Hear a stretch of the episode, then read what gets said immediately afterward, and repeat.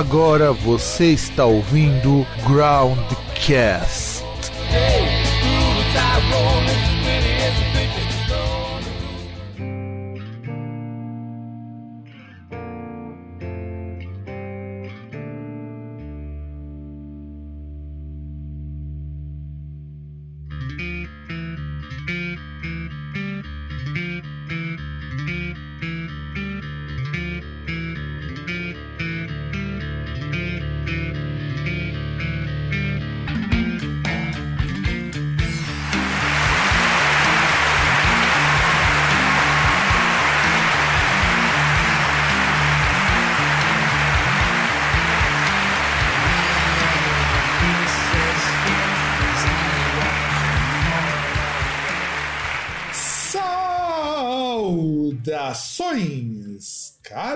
Amigos, caras amigas do meu, do seu e do nosso programa, aliás, Groundcast.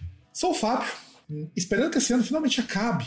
Se você, provavelmente esse programa ainda vai rolar em 2021.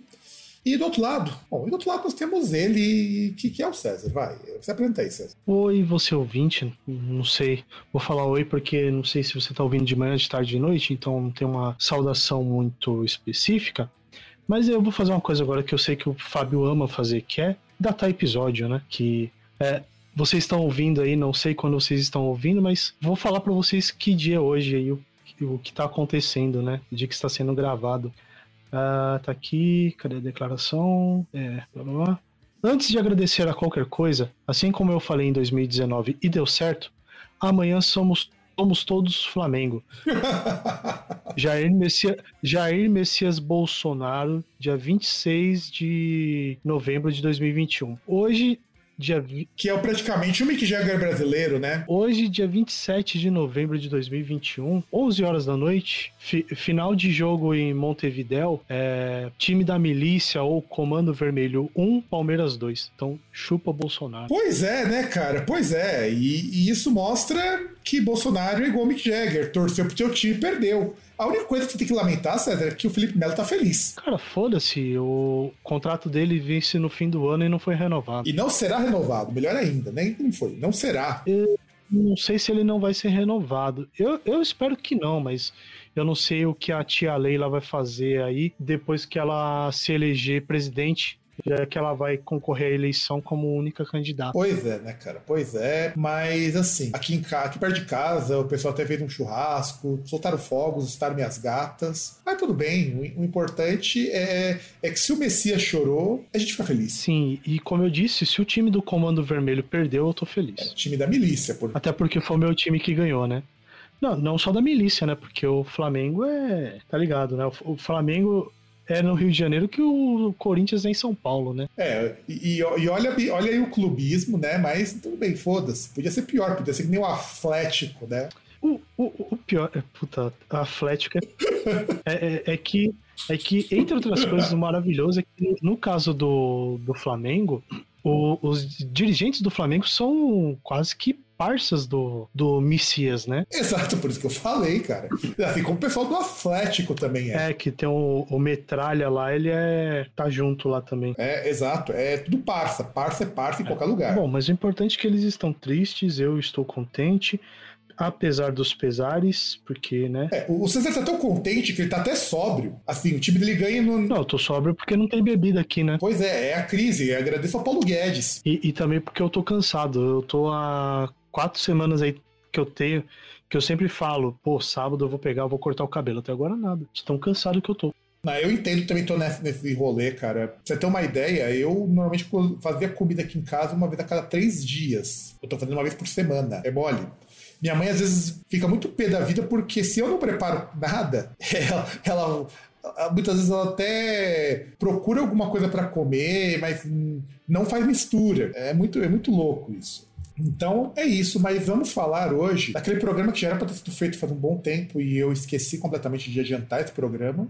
Por isso que vai ser provavelmente os últimos programas do ano. Discos de 2001. Caralho, mano, 20 anos faz que 2001 passou. E eu não pensei que, que a gente ia chegar nesse período período das Torres Gêmeas, período em que teve muita coisa merda acontecendo no mundo, incluindo aí um governo Fernando Henrique. Ah, mas Torres Gêmeas, Torres Gêmeas foi um negócio legal. Ah, assim, César, quando, caiu as Torres Gêmeas, onde que você estava? Eu lembro de que eu estava, por incrível que pareça, não era assistindo desenho. Eu lembro onde eu estava e talvez era assistindo desenho, porque na época eu estava desempregado. Em 2001, era o meu, eu estava no segundo ano do médio, na ETEC, lá do Júlio Mesquita, e eu tinha acabado de sair, tinha acabado de sair da aula, não. Eu acho que naquele dia, se eu não estou enganado, eu saí mais cedo porque o professor tinha faltado. E o pessoal tinha espalhado altos boatos de avião caindo, de um. que dava pra ver nos corredores da escola, o pessoal tava com parte de medo. Aí eu cheguei em casa, eu cheguei, acho que cheguei em casa era meio-dia, tava no noticiário lá do, do Osamão. Osamão não, né? Do, do aviões lá batendo nas torres gêmeas. E eu tenho uma curiosidade. Era para um tio meu estar tá lá no, no World Trade Center naquele dia. Por sorte, ele não estava. porque uma das empresas que ele trabalhou tinha escritório lá. E naquele dia ele estava nos Estados Unidos não em Nova York, mas ele estava nos Estados Unidos a trabalho e por muito pouco que não, que não esteve naquele dia fatídico. Aliás, meu tio escapou da morte duas vezes nesses rolês. Você lembra aquela vez, acho que foi em 96, ou 97, eu não lembro qual foi, foi um desses dois anos, que aquele avião da TAM explodiu no aeroporto? Não, o que eu lembro foi o do avião da TAM, que ele não explodiu, ele passou da cabeceira e se chocou com o. Não terminal, enfim, é um, um prédio lá isso no, em Congonhas. Então, foi em Congonhas mesmo. Não dele explodir. Então, e nesse voo, olha como que é, olha como, como meu, meu tio ele é sortudo, né? Era meu tio ter, ter pego esse voo. Só que ele chegou duas horas mais cedo e conseguiu ter a capacidade para pegar o voo antes. Caramba, que sorte, hein? Não, da hora, o meu pai, que meu pai já era separado da minha mãe, ligou pro meu, pro meu tio e falou que ele nasceu de novo. E meu tio nem chums, ele só foi saber do avião um dia depois. Ele tava em voo, né? Chegou cansado no hotel, nem ligou a TV, nem rádio, nem bota nenhuma. No dia seguinte foram ligar lá pro hotel, por ele tava bem, e voltou, né? Eu cheguei um pouco mais cedo, saí um pouco mais cedo, e aí que ele descobriu que o avião tinha dado aquele problema lá. Nossa, foi um acidente aéreo foda. E o World Trade Center foi um... Não, isso aí foi, foi tenso. Pô. E o World Trade Center foi algo parecido. Naquela época ele também tava nos Estados Unidos, só que não em Nova York, mas ele costumava muito ir pro World Trade Center. E eu fui em 2014 lá em Nova York ver o memorial do World Trade Center para as vítimas. E, cara, é, você se sente mal ficando lá. É, é, triste, meu. Assim, porque a atmosfera do lugar. E era um dia que tava um puta sol quando eu fui. Embora já fosse frio pra caralho, né? Tava, tava frio de 16 graus, tava puta num sol lá em Nova York. E, cara, é, é, muito, se sente mal lá dentro. Onde as torres viram um memorial. É que, que é aquela coisa assim, eu, eu falo dessa questão assim de de achar que é bom, porque assim, porque é um negócio simbólico. Não é tipo, ah, pô, eu, go eu gosto de.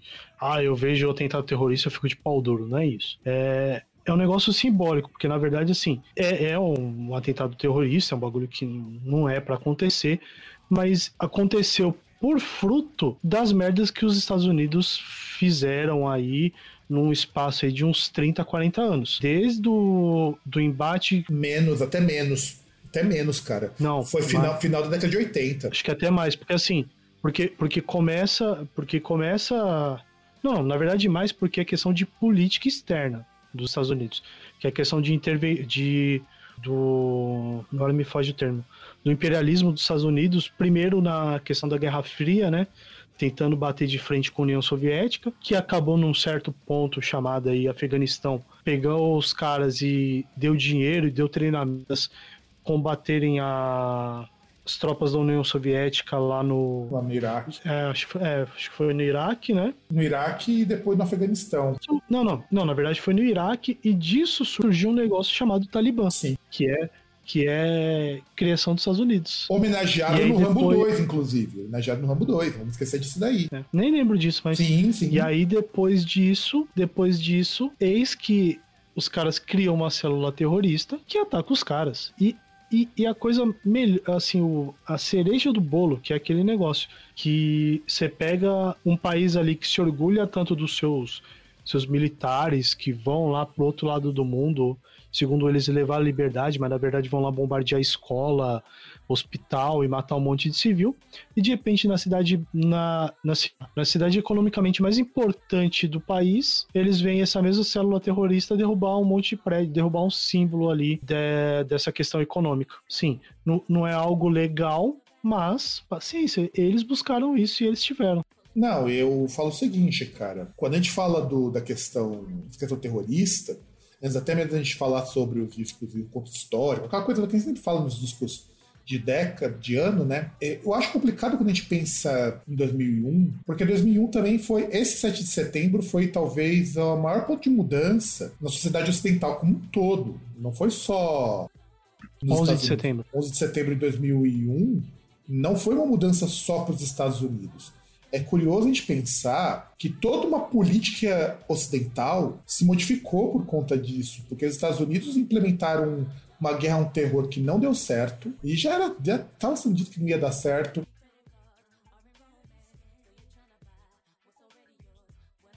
Que não funcionou, mas eles conseguiram muito dinheiro com isso, afinal de contas pegaram o petróleo até não poder mais. Você teve também a questão de como que os países é, latinos tiveram uma possibilidade aí de poder respirar um pouco, ter um pouco de liberdade, que foi onde o Chile começou a ter algumas mudanças que culminaram no que aconteceu no ano passado. A gente teve. Deixa eu ver aqui mais. Teve depois, um ano depois. Hum, depois teve lá a vitória do Lula. Teve na Bolívia o Evo, Mora o Evo Morales voltando para lá, se não me engano. Acho que foi o Evo Morales, se não me engano. E isso foi um respiro que deu para esses países terem um respiro, porque os Estados Unidos estavam muito ocupados tentando se vingar do Afeganistão e que na verdade é mais um pretexto para começar uma guerra. Curiosamente, tem que lembrar era, era pretexto para dominar a presença em cima e, e, e, ter influência no governo dos caras, né? Tipo, ter uma intervenção direta no governo dos caras. Porque foi igual que com o Iraque foi a mesma coisa, só que aí a desculpa era diferente. É, o Iraque foi das armas químicas que nunca encontraram.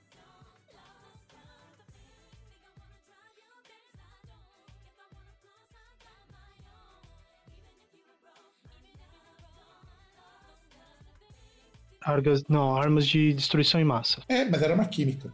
Era de arma química. Não, os caras falavam, entre outras coisas, falavam que era possível que o Iraque tivesse um programa parecido com o do Irã. Não, mas a ideia, mas o princípio. Possível arma nuclear. Mas eles estavam procurando por armas químicas, era armamento proibido, armamento biológico. E não encontraram nada.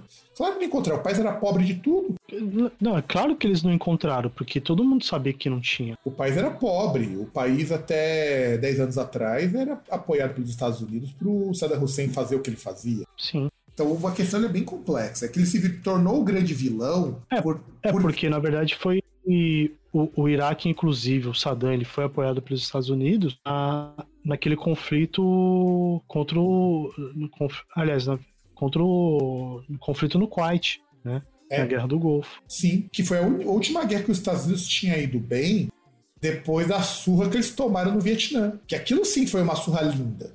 Aí sim o americano tinha que se fuder mesmo. Que foi o período em que você tem mais teve canção de protesto antes do Bush, né? Antes do Bush, não, antes do Trump, né? E é aí que a gente. Não, mas na verdade eles têm que se fuder sempre. Não, eu também acho. Eles são um país que tem a posição hegemônica no mundo e, e influência aí que destrói um monte de um monte de gente, inclusive a gente aqui. Então eles têm que se fuder bonito, sempre.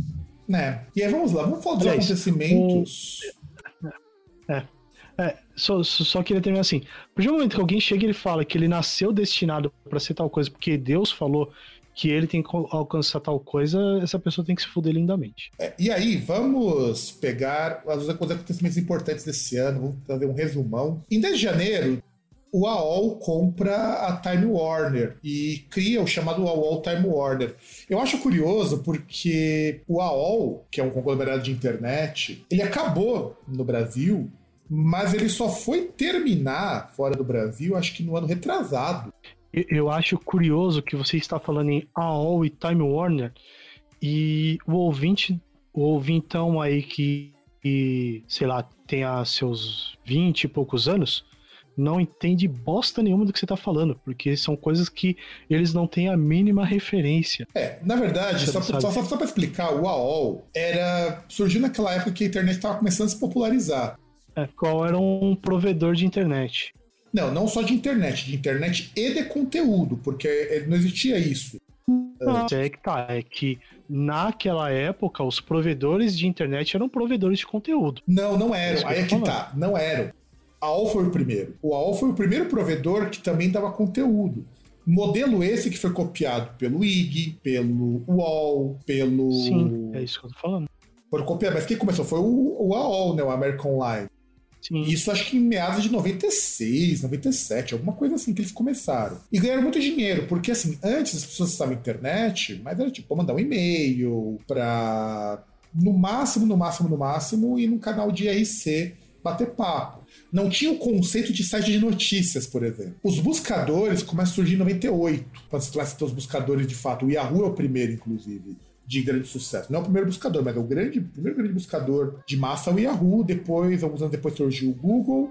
E o Google usa uma estratégia muito parecida com a estratégia do AOL, que é oferecer produtos, oferecer conteúdo. Então, o AOL ele ganhou muito, muito, muito apoio porque de repente o AOL estava associado com empresa de cinema, com empresa de música e estava comprando tudo porque eles estavam ganhando dinheiro. Antes da, da bolha estourar de vez, vê, da Nasdaq estourar lá em 2004, você tinha. As empresas de internet estavam bombando na Nasdaq. E a AOL ganhou muito dinheiro com isso. Ao poder comprar a Warner. A Warner hoje, que comprou a DC, o Caralho 4, é da AOL, que agora tem outro nome, não lembro agora qual é o nome que eles atendem.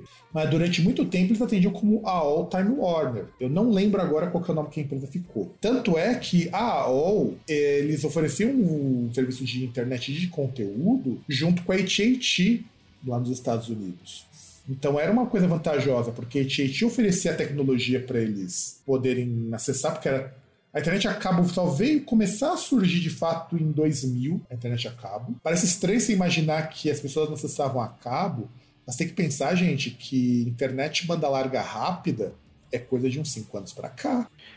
Então, é que na verdade são, são tecnologias diferentes, né? Porque, por exemplo, Uh, você pega a internet no começo, você tinha a questão da internet de escada, né? A questão da internet via, via modem, né? Via telefone. Depois você teve uma evolução disso, que é a chamada ADSL, né? Que aí você tinha uma internet que também que ela, ela, ela permitia, por exemplo, você ter a separação entre a linha telefônica e a internet, e aí ter um, alguma velocidade um pouco maior, né? De alguns centenas de kilobytes aí. É, você chegava a ter, acho que o mais rápido na época era um mega que você tinha. Sim, sim, porque, por exemplo, você pega no começo da internet ali, começo da internet, assim, uh, pro lado do consumidor, começo da internet, você tinha a questão dos modems, que era assim, era feita uma descagem ali com uma ligação telefônica, e enquanto você estava acessando a internet, você não podia usar a linha telefônica. Ela ficava travada para isso. Aí depois você tem a DSL, que na verdade a DSL, né? E depois a DSL, que foi a, foi a evolução ali, que você tinha essa separação. Por uma linha você tinha os dois serviços, né? Telefone e a internet, que era de escada também, mas era tecnologia um pouquinho diferente. Para depois você ter outras tecnologias de banda larga, é, tecnologia via rádio. Que é uma bosta, né? depois... né? Infelizmente. Cara, então, é porque. Qual, qual que é o lance da internet via rádio? que na verdade a internet via rádio, em tese, ela é uma, em partes ela é uma mentira. Por quê? Como que é feito? Você tem um cabeamento que chega até um lugar onde tem antena e da antena é transmitido. Só que assim, a antena ela não vai estar tá muito longe. Você não vai ter uma não é não é igual ao telefone que você tem telefone celular que você tem tipo antenas que cobrem quilômetros de distância. Não é assim. Tipo, você vai ter uma antena bem mais próxima e, por exemplo, a conexão ali por exemplo, para um prédio, alguns prédios, é que vai ter essa, essa parte aí de internet via rádio, na verdade, mas não vai ter uma distância muito grande, né? Não, mas não compensa, e... então, porque a internet não, não, sim, rádio... Sim, sim, sim, não, não, ela, isso sim, mas... Ela descamba é depois assim, a internet via rádio via satélite. Sim, sim, que aí você vem via satélite, porque aí você tem cobertura de grandes distâncias, principalmente para você ter o serviço em áreas remotas que talvez não ia chegar tão cedo, né? É, que, que obviamente, como o livre mercado aí mostra, é um lugar que não é interessante pro empreendedor, por isso que ele não vai, porque no interior só tem gente pobre. Pois sabe é. que fazendo essas coisas é tudo coisa de pobre, né? Latifúndio é coisa de pobre. E como os caras são pobres, por que que a, a, telefônica vai levar a fibra ótica até lá? Pois é. Vocês é? não tem fibra ótica na maior parte do estado de São Paulo ainda? Sim. Cara, é, na verdade é uns bagulho que é ridículo, né? Porque, por exemplo, ah, fala-se tantas. São várias questões que, que pegam esse tipo de assunto e tal. E, por exemplo, você pega igual internet via fibra. Você tem a TIM, que foi uma das primeiras que começou com a questão da conexão via fibra. Até hoje não tem TIM aqui onde eu moro. E, tipo, eu moro a 8 minutos do centro de São Paulo. Pois é. E, e não tem. Você quer, o que, você quer o que é irônico, César? Hum. Você, você já sabe que eu moro da divisa com Mauá. Na rua da frente da minha casa chega Tim. É, então, é. Cara, é, são as coisas assim que não. Sim, o. É aquele negócio, o, o anúncio não encaixa com o conteúdo, tá ligado? Mas é. Enfim. Aí só pra, só pra gente dar esse preâmbulo pro ouvintão, porque, sei lá, você fica falando dos bagulho aí, mas você não dá o contexto, o cara fica perdido, fala, ah, ah, o que, que é isso? Daqui a pouco você vai falar de gramofone. Mas a gente já falou até, inclusive, sobre Já isso. falamos. E, mas aí, então, vamos dar outra coisa também igualmente interessante. Hum, No dia seguinte, no dia 11, o Parque da Xuxa pega fogo. Aliás, o programa Xuxa Park, né? É. E eu lembro disso, cara, o que tinha de evangélico nesse dia falando que foi coisa do capeta, porque amor, porque ela eu, tinha pior que eu não lembro, não lembrava disso, cara. Não, eu não lembrava até fazer a pesquisa dos fatos. E eu achei esse incêndio no Xuxa Park. Foi no meio do programa, inclusive, que aconteceu o incêndio. Não, então, eu sei que foi no meio do programa, mas é uma imagem que eu não tenho na minha mente. Cara, como não? Procura depois no YouTube os vídeos que circularam. Não, eu, eu sei que tem os vídeos, tá ligado? Só que assim, não é um negócio que eu vi ao vivo. É isso que eu tô falando. Não saiu, não, não teve ao vivo, não foi ao vivo. Era a gravação do programa. O programa estava sendo gravado e pegou O fogo. bagulho que chegou O depois. pega fo- pegou fogo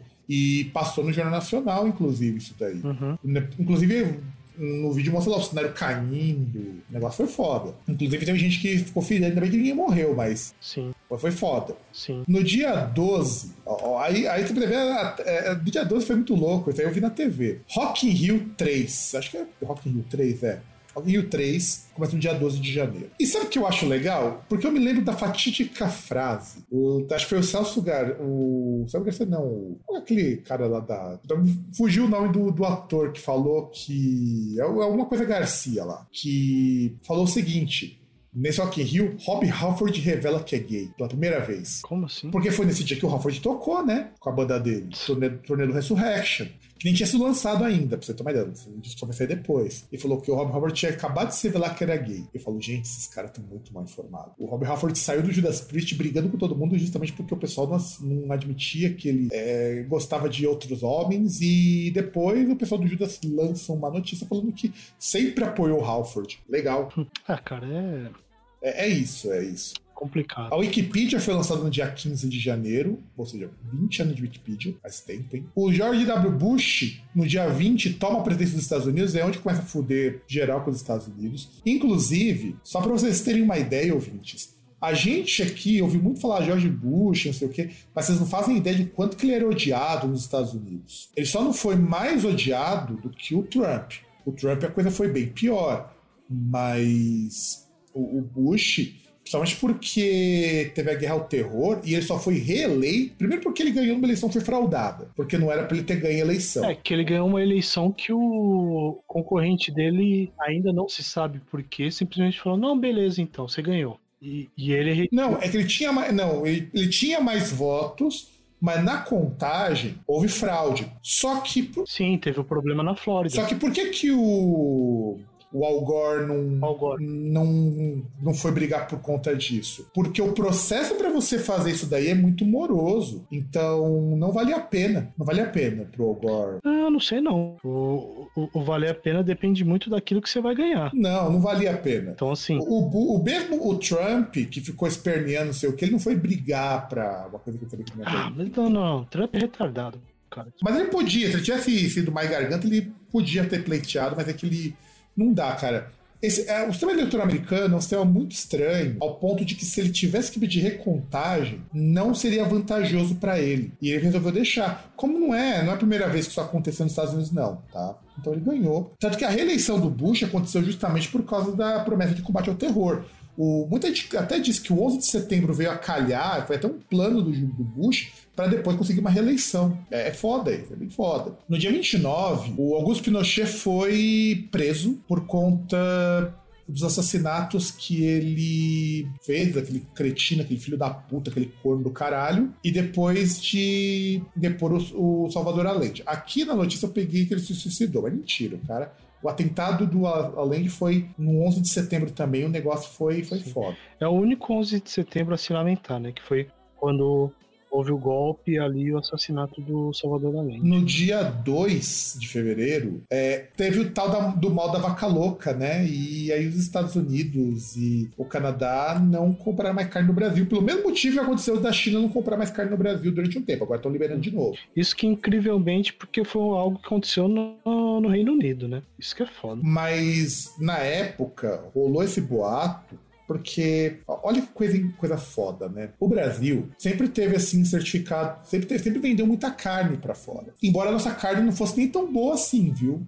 O nosso tipo de boi nem é tão bom assim. Só depois começaram a vir outras raças, tipo o Angus, essas coisas que tem uma carne um pouquinho melhor, graças ao governo Lula. Depois as pessoas começaram a consumir, pessoas já, já trazer essas coisas. Sem, sem contar a questão de diversificação, né? Porque uh, começaram a vender produtos diferenciados, né? Como países viram referência é, fornecimento de carne halal, por exemplo. Sim, sim. Né? Aliás, o Brasil é um, país, um dos países que mais vende carne por Oriente Médio por conta disso. Sim. Car carne kosher também, né? Carne para para Israel, para esses países. Sim, para judeu, sim. Para judeu, então vende bastante. Sim, sim. O, incrivelmente o Brasil é referência. Tipo, sim, incrivelmente porque, né, você pensa que o, a galera tem um pensamento meio atrasado aí, meio retardado, mas incrivelmente o Brasil ele consegue. Aliás, incrivelmente não, né? O Brasil tem muito potencial, só que tem muito filho da Não, e a tecnologia. E se investiu em tecnologia agrária, principalmente depois do governo Fernando Henrique, não foi brincadeira, não. Os institutos federais que estão aí para provar isso. E aí, o que, que rolou de boato? Que esse boato foi justamente falado pela Inglaterra para diminuir as vendas do Brasil. Sim, porque foi quem assumiu aí o, as vendas que eles perderam. Sim. E eu tava vendo um documentário sobre carne que tem no Netflix, eu não vou lembrar o nome, e ele comenta que a carne do Brasil, a padrão que é, se não me engano, acho que a nossa raça era. Eu acho que é Zebu, eu não lembro qual é a raça mais padrão que o pessoal tinha até um. Acho que era Nelore, não Ou sei. Nelore, acho que é Nelore, alguma coisa assim, acho que ele foi o Nelore. Nelore, porque o Zebu, Zebu mesmo você tem. Acho que você tem ali pra Marajó, um bagulho assim. Então, e o Nelore, a carne é muito ruim em termos de qualidade, porque a carne é muito dura. Tanto é, isso é uma coisa que eu fiquei impressionado, depois eu fui procurar ler sobre isso e é verdade. Por que, picanha é um prato tão popular no Brasil? Porque a nossa carne é muito dura, então você tem que deixar assando por muito tempo com gordura. E a gordura vai amaciando, aquela gordura que tem em cima. Se fosse carne com gordura entremeada, ela ia ser muito cara, porque a, a nossa raça não tem gordura entremeada. A nossa carne magra é muito seca. Então, você vai mesmo em açougue, é muito difícil você comprar carne com gordura no meio da fibra. É muito difícil porque é uma carne mais cara. Você compra de um, de um Angus, de um Wagyu, que já se cria um pouco de Wagyu aqui no Brasil, mas não é exatamente o Wagyu. Né? Finge que é o Wagyu. Já tem outras raças, que nós viramos referência. A tecnologia agrária permitiu a gente ter outras raças.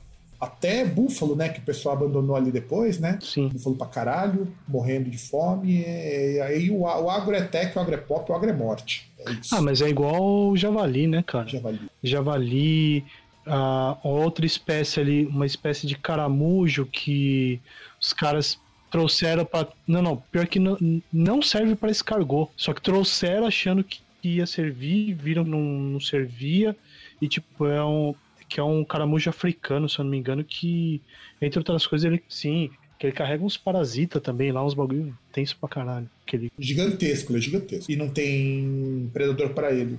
E não tem predador para ele. Que ele é hospedeiro. E não, isso, não tem predador. Porque ele é muito grande, é um caramujo gigantesco. O tamanho de um palmo, mais ou menos. É foda. O javali, principalmente no sul, porque carne de javali não virou moda, porque é caro, carne de javali é cara. E javali também não. Em Minas também, tipo, tem bastante, tem, tem muita gente que morre com ataque de javali na zona rural, porque pô, o cara tá lá de boa, às vezes indo pescar, encontra a porra dessa aí. Às vezes, tipo, não é nem questão de tentar atacar nem nada, mas é, às vezes tenta, é, é questão de tentar fugir Aí vem o javali, ele consegue, uh, às vezes, só, só é, derrubar a pessoa, mas a presa atinge ali é, na região da cor, atinge a artéria e aí o cara morre por, por hemorragia. É, e é, e é, difícil matar um javali, porque a cabeça dos bichos é dura pra cacete. Uhum. Não é, é tem que ser com arma de fogo, né? Tem que ser com arma de fogo própria para matar javali. Porque não é qualquer arma de fogo que perfura aquele crânio, não. Porque. Não, não, porque tem que ser tiro no corpo, né, cara? No, na cabeça. E, as, e às vezes mais, vários é tiros, inclusive. É, tanto que a criação é complicada. E a carne é muito boa, já comi javali, a carne é muito boa, mas não vale o preço, é meio seca, mas enfim. Aí, dia 4 de fevereiro, teve lá o acidente com o Herbert Viana no ultraleve, que matou a esposa dele, a a Luciviana e deixei ele paraplégico. E bicho, como eu odiei o que fizeram com ele depois que foi paraplégico. Ele praticamente virou atração de circo na imprensa brasileira. Não foi que foi pior que o Gerson Brenner quando tomou aquele tiro lá no assalto. É, é que até o Brenner passou um tempo e esqueceram lá. Até depois só voltaram no caso porque a mulher dele separou lá e massacraram ela, mas. É, porque o cara tava zoado, o cara perdeu. É, ele teve paralisia. Eu, não, sim, o cara tava zoado, tudo bem, mas massacrar a mulher porque ela separou do cara é foda. Não, também acho. Mas o do Viana, ele ia em todo o programa. É, mano, é, era triste isso. E depois do cara ser esquecido. Sim. sim. A, a, até pelo ponto que, de certa forma, ele foi o causador da morte da mulher, né, cara? Isso que é foda.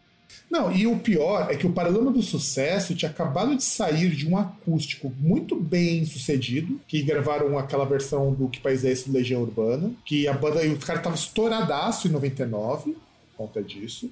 Então era uma banda que estava numa ascensão muito boa. Não era uma banda nova pra época, já era uma banda bem antiga. Mas conseguiu. É que na verdade foi uma daquelas que teve bastante sucesso naquela retomada do o rock nacional no fim da de... meados da década de 90, né? É, mas é, é. Então foi uma pena. Isso foi uma pena. E aí, no dia 19, teve uma rebelião lá no organizada pelo PCC, que foi a primeira mega rebelião que pegou em São Paulo, pegou em 29 presídios. Eu lembro dessa mega rebelião que fez o pessoal ficar com medo, porque pela primeira vez o pessoal via que o crime organizado em São Paulo não tava brincadeira. Porque antes a gente ouvia falar muito no Rio de Janeiro, do Comando Vermelho. Mas, mas a criminalidade do Rio de Janeiro era um pouco diferente o perfil. O pessoal é muito mais violento, muito mais agressivo. O nosso Comando Primeiro. E, e, e era fora, né? E era, era fora do presídio, né? Tipo, você não, você não tinha essa, essa noção no, em São Paulo de ter um corpo, assim, uma organização que comanda que comanda boa parte, ou comanda, entre aspas, tudo, né? É, e aí quando começou o PCC em São Paulo, o PCC em São Paulo lembra muito as máfias italianas nesse sentido. Os que, eles são muito mais... Assim, é que na verdade o tipo de criminalidade de São Paulo também ela é, ela é diferente, porque é violento pra caramba nas periferias, mas você não vê pessoal queimando ônibus, você não vê é, o tipo de violência que acontece no Rio, por causa dos fatores históricos. E o PCC foi isso. De repente, do nada, 28 presídios entram em rebelião ao mesmo tempo. E foi foda isso. Foi, foi foda. E, e, olha que ainda assim foi, por exemplo, quando você vê o sistema prisional de São Paulo de alguns tempos para cá, ele é totalmente diferente do que era naquela época, né? Sim. E o pior é que assim, o PCC se espalhou depois de um tempo. Tanto que acho que, se não me engano, foi em 2006, 2000, é, acho que foi 2006 que teve outro do PCC Sim. que tinha toque de recolher em São Paulo. Inclusive, eu lembro porque eu trabalhava na escola e o povo da escola não queria dispensar os alunos por conta do, do boato do PCC. E os meus alunos morrendo de medo. Não, boato. Não, não foi boato do PCC. Foi porque. Foi decretado. Porque ninguém chegou a falar oficialmente. É, a coisa do PCC foi engraçada porque foi assim. Ah, cara. Não foi oficial. Não saiu de lá. Mas não, não foi oficial, cara. Ah, Fábio, mas aí que tá. Pô, querem o quê? Que ter, venha um porta-voz, convoca a coletiva de imprensa para falar, olha, estamos decretando, porra. Não, cara, mas, mas o César, não veio ninguém do PCC conversar com ninguém no bairro. E quando essas coisas, o pessoal aparece. Cara, mas não, mas não, pô, não teria como fazer isso no, em São Paulo inteiro, pô. Eu lembro nessa época aí que eu lembro que foi a época que a minha, minha irmã faleceu. Na missa de sétimo dia dela não teve ninguém quase. Porque foi no dia que deu, deu esse rolo. Não, eu imagino que sim, que deve ter sido foda. Tipo, foi, foi quase ninguém. Tipo, ninguém queria sair de casa por causa desse bagulho. Não, não, eu fui e foi decretado isso quando eu tinha acabado de sair da escola para ir trabalhar na hora do almoço. Eu não tive aula na faculdade nesse dia, pra você ter uma ideia. Porque eu estudava à noite eu não tive aula, porque não era seguro voltar. Mas assim, oficialmente, eu moro em periferia, cara. Moro em periferia. Aqui o, essas coisas são muito. A gente, infelizmente, a gente tem muito mais proximidade com essas, com essas coisas indiretamente. Não veio ninguém falar assim pra gente, olha, não vem. Mas o povo. Tipo, medo, né? Mas espalha, mas é o tipo de coisa que espalha. Tipo, tem coisas que se você, você fala nos pontos certos, ele espalha. Porque ninguém foi lá e, e resolveu e peitou. Que, é, é, é que, na verdade, esse ponto aí que você tá falando, ele é muito mais. acontece muito mais no Rio de Janeiro em, em algumas vezes em algumas comunidades, assim, algumas favelas de São Paulo, tem morte de, de pessoa que é do movimento lá. Então, porque. De, de, dos caras baixarem, e, mas na verdade o que acontece é o quê? Tá todo mundo vivendo ali normal, de repente os caras passam lá com o fuzil na mão e falam fecha, fecha, fecha, fecha, fecha. Mas na verdade isso aí não, amanheceu já com Acho que na noite anterior já tinha quando, quando começou essa. Não, foi, foi, foi, foi de, começou a rolar no começo do dia, que ia ser o toque de colher depois das 6 horas da tarde. E detalhe, a gente fechava às 6h20 na escola. E a diretora não querendo dispensar o povo. Eu tava na minha. Eu morava ali perto da escola também, todo mundo. E cara, falei, cara, se tinha que morrer, morreu, meu. Eu tava nem aí. Mas assim, eu fiquei muito assustado. Eu, eu, eu, eu, quase mandei o pessoal para fora. De verdade, o pessoal tremendo de medo. Criança, dava aula pra criança. Dava aula pra criança. E o pessoal tremendo de medo, e com razão. Claro. E eu putaço, porque a diretora não dispensava o povo. Aí que a diretora deu cinco horas, mandou todo mundo para casa, porque viu que não dava. Primeiro porque a escola já tava meio esvaziada, porque muito pai tinha ido buscar os filhos. E aí eu fui embora, fui embora, fui boa. Eu andava, cara, parecia uma cidade fantasma. Depois no dia seguinte foi tudo normal, não tinha fazer nada. E foi isso, basicamente. É, no dia 15 teve a explosão lá das, da Sim. plataforma P36 nossa, foi um escândalo isso. E isso ninguém coloca na conta do Fernando Henrique, né? Quando a P36 explodiu, ficou um tempão queimando. Cara, ninguém coloca nada na conta do Fernando Henrique. E aí, esse no primeiro de abril, que poderia ser mentira, mas não é, o Slobodan Milosevic, ele é julgado por crimes contra a humanidade. E, e, esse cara merece, cara. O que ele fez lá na, na guerra da, da Iugoslávia foi foda, foi foda. Inclusive, mais uma coisa com a ajuda dos Estados Unidos, né? Sim. Só que no fim é, é, é, aquele tipo de coisa que, por mais que tenha assim, a, entre aspas, fulanização, né? Que pega alguma coisa e tem uma pessoa ali que responde e tal. No final, quem, quem domina a região lá depois de tudo que teve são os mesmos caras da. Principalmente ali sérvios, né? Que era da mesma. Ah, nem nacionalidade, mesma origem desse cara aí. Etnia. O sérvio é etnia. É, e, e, o negócio não, não, não tá muito diferente, não. A galera que era sofria lá continua sofrendo. É, no dia 5, tem o plano contra o apagão. de, tem que reduzir 10% do consumo. Aí eu falo, gente, mano, isso porque, pera lá, 98, 99, não lembro qual foi o ano, tinham privatizado as companhias de hidrelétricas, as companhias de distribuição de energia. Antes antes ainda. É que na verdade foi, foi feita tudo um, assim, continuando com o Fernando Henrique aí, com a reabertura, total, assim, o desmantelamento estatal do, de várias empresas, né? Tipo, tirando uma ou outra coisa ali, a maioria das empresas produção, distribuição, transmissão, passaram tudo para iniciativa privada, né?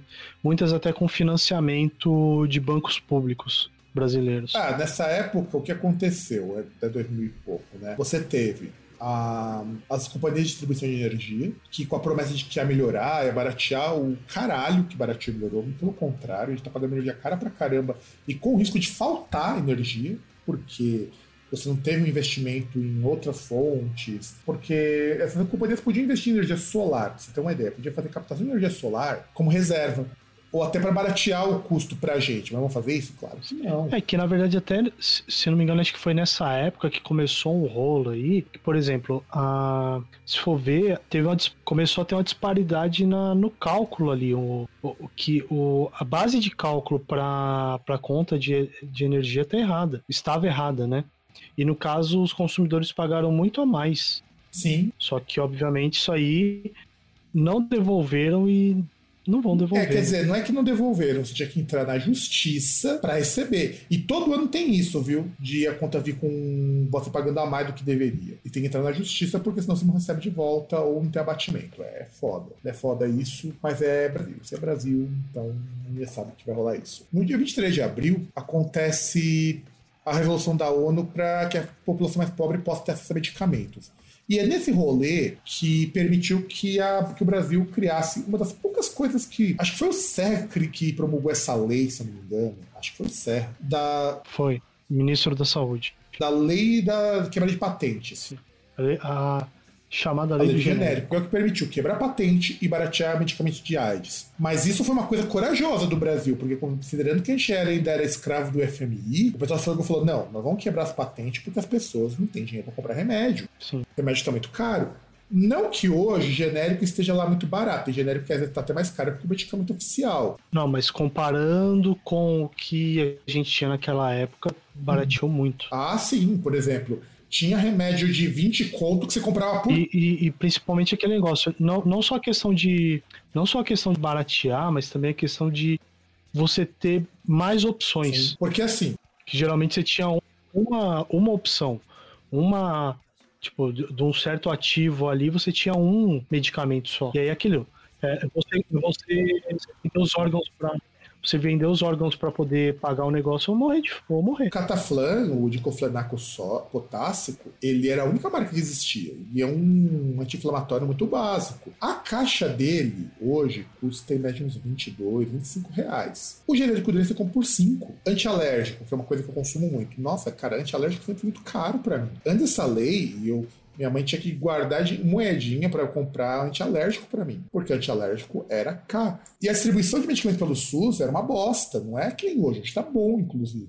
Mas naquela época, além do genérico, permitiu também que a farmácia popular das UBSs elas pudessem ser melhor abastecidas também. Eu digo o seguinte, ó, muito medicamento para dor, muito anti-inflamatório, muitos antibióticos, são remédios básicos. Você só consegue ter acesso hoje graças à lei de 2001, que foi promulgada pelo Serra, e essa lei da quebra de patentes, e é, uma, é a mesma coisa, só que aí é coisa que o pessoal ficou com receio de, de evocar essa lei para quebrar a patente das vacinas para Covid. E podiam ter feito isso, a gente pode fazer isso. Porque não é essa coisa de vai ter compensação. O pessoal tem que entender o seguinte, cara. Eu entendo medicamento novo tal, embora boa parte dos estudos de medicamentos são custeados pelo Estado. Universidades que fazem essas, essas, essas coisas, não é a empresa que dá dinheiro uma ilusão muito grande. A empresa, no máximo, no máximo, no máximo, fornece equipamento, dá o ativo para as pessoas testarem, mas quem desenvolve, desenvolve são as universidades. Então, uma coisa que, é, que deveria ser universal não é. E isso começou por conta dos medicamentos do pessoal que, que precisava tomar remédio porque medicamento para o tratamento de HIV eles são muito caros. Nos Estados Unidos, a pessoa não consegue se tratar de AIDS, dependendo de qual for o seu convênio. É, que, que na verdade era uma, eram dois fatores nefastos, né? Porque você tinha o custo dos medicamentos, que, como a gente falou, e muitas vezes você tinha um único medicamento só, né? Sem contar que esse coquetel ele é personalizado, não é o mesmo para todo para cada pessoa. Tem gente que vai tomar três, tem gente que vai tomar cinco remédios. E entre um deles é a azitromicina, né? Que o Bozolão tentou fazer o povo tomar para combater Covid. Que é um volume grande sério. de medicamentos que a pessoa tem que tomar pro resto da vida. É complicado isso. Mas o Zé Serra, pelo menos, ele comprova que mesmo um relógio parado a certa hora duas vezes no dia. O Zé Serra é um deles. É, se for lembrar que até os caras do PSDB teve vários que foram até guerrilheiros contra a ditadura militar e hoje são os bosses que são, então.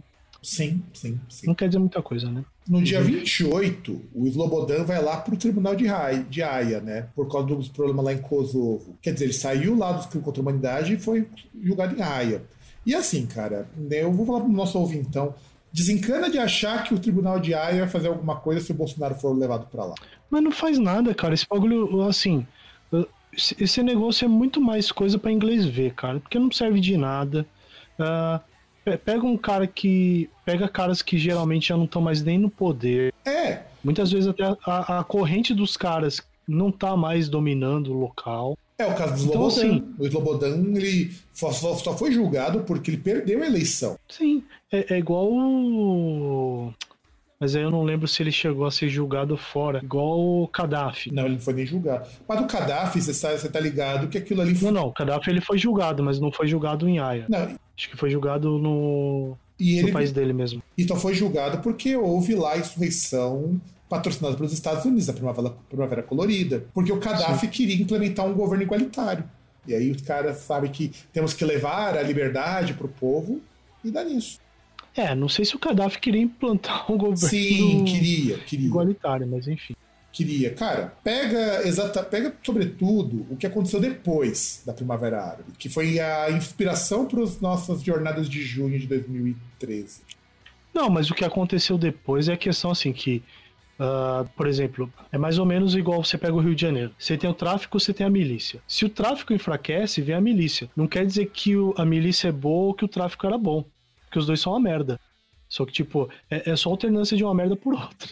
Não, mas o caso do Gaddafi, ou Gaddafi, como era no original lá, é que ele não foi julgado pelo, por crimes e coisa do tipo. Primeiro porque ele prendia opositor. Mas sair de prender opositor, cara, acontece nos Estados Unidos, aconteceu no Brasil, aconteceu em um monte de lugar. E o que o pessoal fez foi, ah, vamos insuflar uma rebelião pro povo e porque agora o cara é tirano. Mas na época do Gaddafi, porque depois dele veio o Estado Islâmico para lá, né? Sim. Porque foi por causa disso que o Estado Islâmico foi lá e tomou o país. Mas o que aconteceu? Lá você tinha mulher indo para a universidade, tinha o pessoal, tinha programa de geração de emprego, você tinha programas sociais funcionando, então eu acho que sempre tem que tomar um pouco de cuidado ver onde que tá o vilão aí. É a mesma coisa que o pessoal falou do pessoal lá na Venezuela. O cara mandou prender um monte de opositor, mandou prender, acho que ainda me fez pouco, porque... Não, mas não tinha nem que mandar prender, tinha que mandar matar. Porque, porque é, é igual você pega o caso na Bolívia, que você pega igual o débil mental lá do Elon Musk, que não tem vergonha nenhuma de falar no Twitter que financiou o golpe. Uhum. É, mas o, os pais do Elon Musk também eram pessoas que exploravam diamante no Congo, mandou no Congo, sim. Então... Ah, sim, o cara é herdeiro de exploração, igual a outra lá da Nova Zelândia, que, que questionou uma vez, falou, é, não sei por que, que acham que é injusto eu pagar, acho que era um dólar por dia para trabalhadores africanos. É, que era mina de, mina de, diamante também, se não me engano. É, ia por aí. É, dia 21 de julho, a gente começa com a primeira grande alta do dólar, né, no Brasil. Porque acabou aquele encanto com o plano real. Na verdade, já tinha acabado faz uns anos, por causa da crise econômica de 99. Mas agora o dólar começou a subir muito, igual agora. Agora, é, eu, eu, sempre falo, a gente tem um repeteco de final de anos 90, agora em 2021. Então o dólar está começando a subir muito. E aí o Armínio Fraga, que era o presidente do Banco Central na época, começou aquelas famigeradas medidas de austeridade, onde tomamos no cu bonito. Você, jovem que tem 20 anos ou um pouquinho mais, você não vai saber o que foi em 2001. O negócio, o barato foi louco. O barato foi louco. 2001, o negócio foi não tão ruim quanto tá agora. Mas foi bem perto. Dia 20, 30 de julho, o Biratanga Guimarães ele é condenado a 602 anos de prisão pela morte dos 102 presos do Carandiru. E assim, é curioso, porque não era ele que tinha sido condenado. Porque está ligado que ele só fez o que o Fleury lá autorizou. Sim, que na verdade é o que até é citado por pelo Racionais MCs e outras coisas, que assim, a pessoa que é a responsável pelo, pelo massacre não foi punida. Não porque, foi. né? Por, por, por mais que a gente queira falar e a gente queira apontar os erros de. Os erros não, crimes militares, a gente tem que lembrar o seguinte: militar não é cabeça, militar é membro. Militar obedece ordem, né? Então, assim, o, o militar, ou, ou ele vai fazer algo que tacitamente é autorizado pelo comando ou Até é algo que, se não que fizer, o comando ele é preso por desacato, insubordinação. Por insubordinação. Ele vai preso, vai para tribunal militar, é foda. Meu pai, numa época, ele fez um serviço com um cara que participou da chacina do, do Carandiru. O cara fala que eles não tiveram opção, ou eles faziam, ou eles faziam. Sim. E o pior é que é o seguinte: já estava acontecendo uma negociação e parece-me que eles iam se render. O que, o que tornou a coisa ainda pior, porque não havia sentido nenhum. E também porque ninguém estava armado com arma de fogo ali, que nem os, os, os policiais. Policiais e o exército. O pessoal foi de fuzil para lá. Os caras não tinham armamento para bater de frente. 15 de agosto. Depois vamos falar de uma trinca que eu acho assim muito curiosa. Uma dupla muito curiosa. Vamos lá. Aprovado o novo Código Civil Brasileiro, que, entre outras coisas, tira aquela obrigatoriedade da mulher ser virgem para casar. Porque até 2001, se a mulher não fosse virgem, você podia, ela podia ser devolvida à família. Né? Olha que coisa. Quer dizer, o homem podia estar rodado que só, mas mulher não podia não. 21 de agosto. Patrícia Bravanel, filha de Silvio Santos, é sequestrada em São Paulo. Esse sequestro... Nossa, esse bagulho eu lembro, cara. Nossa. Pra você ver, você presta atenção no velho brocha, eu não lembro da Xuxa. Não, não. Ô, tomar no cu. Isso, isso aí foi um bagulho que, nossa, foi. Pô, a Globo, cara. Ó, a Globo noticiou isso aí. O Jornal Nacional. Não, mas, calma, mas calma que a coisa fica melhor, calma. No dia 28, ela é libertada depois que paga o resgate dela. Beleza. O Silvio Santos foi lá, pagou. E no dia 28, no dia 30 de agosto, é o Silvio Santos que é sequestrado. Que, pelo menos, o mesmo pessoal que sequestrou a filha dele. E que ainda o. Depois o cara se entregou à polícia. O que ficou uma das histórias mais mal contadas do mundo. Sim, que contou. Que foi uma belíssima. Teve uma belíssima queima de arquivo, porque teve um do.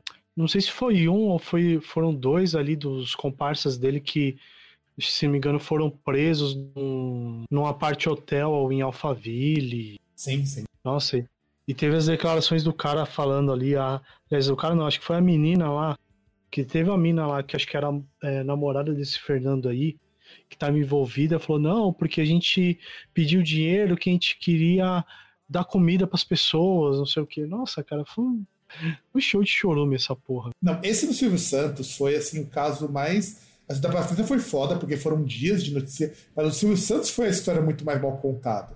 Porque os caras já tinham dinheiro, então por que os caras sequestraram de novo? É. Porque não foi pouco o resgate. Não foi pouco o cara pagou. E no dia 11 de setembro, que nós comentamos lá no começo, teve lá o World Trade Center, que uma galerinha fala que interrompeu a TV Globinho que estava passando Dragon Ball. Não estava passando Dragon Ball nesse Interrompeu a TV Globinho, porque aí, como eu falei inicialmente, eu lembro nessa época eu estava desempregado, uh, tinha acabado o ensino médio, né? Aí eu lembro que a minha rotina ela era eu dormi, acordava de manhã ali por volta das 11 horas, tomava café, meio-dia almoçava. Tanto que é por isso que eu tenho a forma física que eu tenho hoje. Porque basicamente eu fazia nada. Aí eu lembro de ligar a televisão e ver o, a, a imagem lá, o logotipo do, do Bradesco lá. Os negocinhos batendo lá no, nas torres. É, eu vi isso quando eu cheguei em casa. Cheguei meio-dia, meio-dia e pouquinho. Tava ligado na TV e eu não tava sem entender nada. Eu só fui entender o que era do elevador Trade Center um dia depois foi comentando na escola, na aula de geografia. É, o negócio barato foi louco, barato foi louco. Esse ano barato foi louco. No dia 14, é lançado o GameCube, que apareceu num, jogo, eu não lembro qual que é, não sei se foi o The Sims. É um jogo desses aí, e, o pessoal, e os, e os, e os é, a rapaziada mais nova, da geração Z, acho que, tinha geração Z, esse povo, achava que era um acessório de cozinha, um GameCube. E, e eu lembro que esse videogame foi lançado ninguém queria ter porque achavam que esse videogame era uma bosta. E o pior é que os jogos eram e, bons. E foi o primeiro videogame de, com, mídia, com mídia ótica da Nintendo, né? Porque todos os anteriores eles eram de cartucho. É, porque. O Nintendo 64. Sim, não, e o, Game, e o GameCube, ele era um videogame muito bom, mas ele usava uma mídia proprietária já começava esse primeiro problema. Então você tinha que pagar para Nintendo para poder ter, usar, pra poder produzir a mídia. Era uma mídia proprietária. Segundo, era uma mídia proprietária que não era fácil de você trabalhar. E o videogame ele era muito limitado, como todos os videogames da Nintendo depois do SNES, porque a partir do Nintendo 64, Nintendo passou a não investir mais num hardware fudido. Tanto que é, é curioso a gente imaginar que o Nintendo 64 era o melhor videogame da sua geração e teve um desempenho péssimo na época comparado com o PlayStation. Melhor que o Saturn, mas pior que o PlayStation. Então, mas é aí que tá. A Sony ela conseguiu um negócio maravilhoso graças à pirataria. Que, que essa foi, foi, foi uma das grandes. Um dos grandes aliados da Sony. Foi a pirataria. É, na verdade, quem tipo... foi grande aliado? A Sony nem queria lançar coisa aqui no Brasil porque não era um mercado considerado viável. Não, não, não digo só no Brasil, digo no geral. Não, mas, mas fora do Brasil o jogo era barato. O jogo você comprava por 10 dólares. A pirataria. Sim, dependendo do lugar. A pirataria pegou aqui. Onde... A pirataria pegou aqui, porque o jogo aqui custava 100 reais. sim, você pega em, em país em desenvolvimento, sim. Era, era, era complicado. Claro, os Estados Unidos era barato, mas você pega em país aí que igual o Brasil, você tem o dólar ali que não tem, o, o, a moeda local que não tem paridade com o dólar, qualquer 10, 20 dólares o preço é impagável. Não, era 100 reais. Eu lembro que o jogo era 100 reais, 110 reais em média, Sim. e era muito caro. 100 reais não. Sim, era muito caro, era 80, até, até, porque o. Até porque o salário era muito longe disso, não. É, o salário mínimo nessa época não chegava em 100 reais. Então, então assim, exatamente é isso que eu tô falando. E aí o jogo era muito caro. Então, mas o que veio o PlayStation fazer sucesso primeiro foi o uso de CD. CD barato você produzir. Segundo, porque o modo de produção da Sony para jogos era mais atraente para as publishers do que era a Nintendo. A Nintendo exigia um monte de coisa. Por exemplo, não podia ter jogo com sangue, não podia ter jogo com temática adulta. É, então, porque aí é que tá. Uh, entre outras coisas, teve essa questão do, dos consoles que vieram depois, até por conta dessa.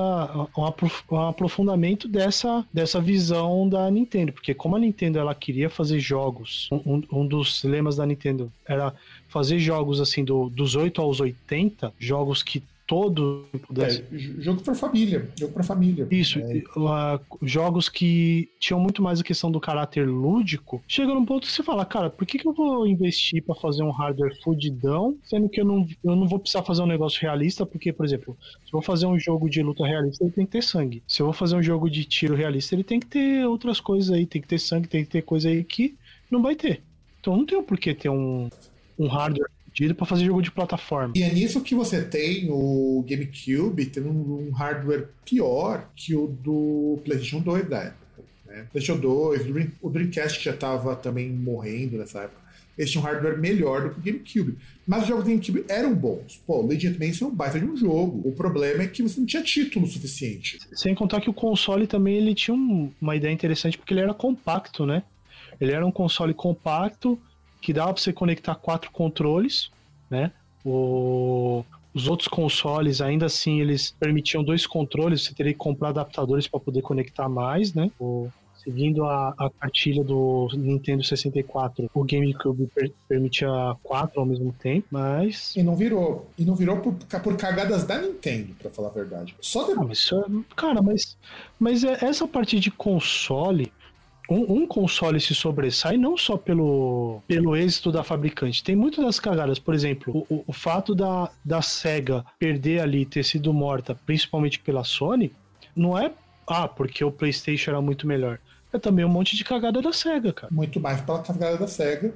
Porque assim, aí, não, e aí você tem que pensar o seguinte, nessa época a Nintendo também não estava tão interessada nos videogames de mesa, porque os portáteis dela bombavam. Ah, nessa época era o Game Boy Color. Não, e, e os portáteis e os portáteis não, e os portáteis dela até hoje continuam, porque é um negócio que, assim, é, é uma fórmula que, por exemplo, para console, assim, para você usar em casa, ele não faz muito sentido. Mas para você usar num console que, sei lá, às vezes você vai jogar no transporte público, é perfeito. É, e o Game Boy Color era o que bombava na época. Então, faz sentido. Lembro de ter King of Fighters 97 no Game, no Game Boy já. Então, e aí o Game Boy Color ele bombava, e a proposta do Game Boy Color era diferente. Era muito mais parecido com a proposta de um SNES da vida, de você poder ter qualquer jogo, que você não tinha tantas limitações. Claro, você não vai ter jogo mais adulto, não vai ter jogo de shooter, mas não precisava, aqui estava no transporte público queria um jogo rápido. É, é, é, é, mais ou menos a proposta que tem jogos de celular, né? Ou, principalmente jogos indie, né? Você tem um, um um negócio que, tipo, vai te divertir ali, tem um caráter mais lúdico, mas não é um negócio que precise ficar. Ah, ah, preciso de foco 100% do tempo ali, preciso ficar bitolado, é, é, separado do mundo, concentrado só naquilo, sabe? Não, tem até alguns jogos do GameCube, do GameCube não, do Game Boy Color Advance, até do Nintendo DS, que são assim. Você pega os Castlevanias da vida, são bem complexos. Mas mesmo eles, se você pausar e salvar, beleza, você continua depois. Que aliás era uma coisa que é faltava Sim. nos outros jogos. Você podia simplesmente salvar no meio do jogo. Isso era fantástico. Isso a Nintendo fez bem, mas o GameCube não. E aí, depois disso daí, nós tivemos,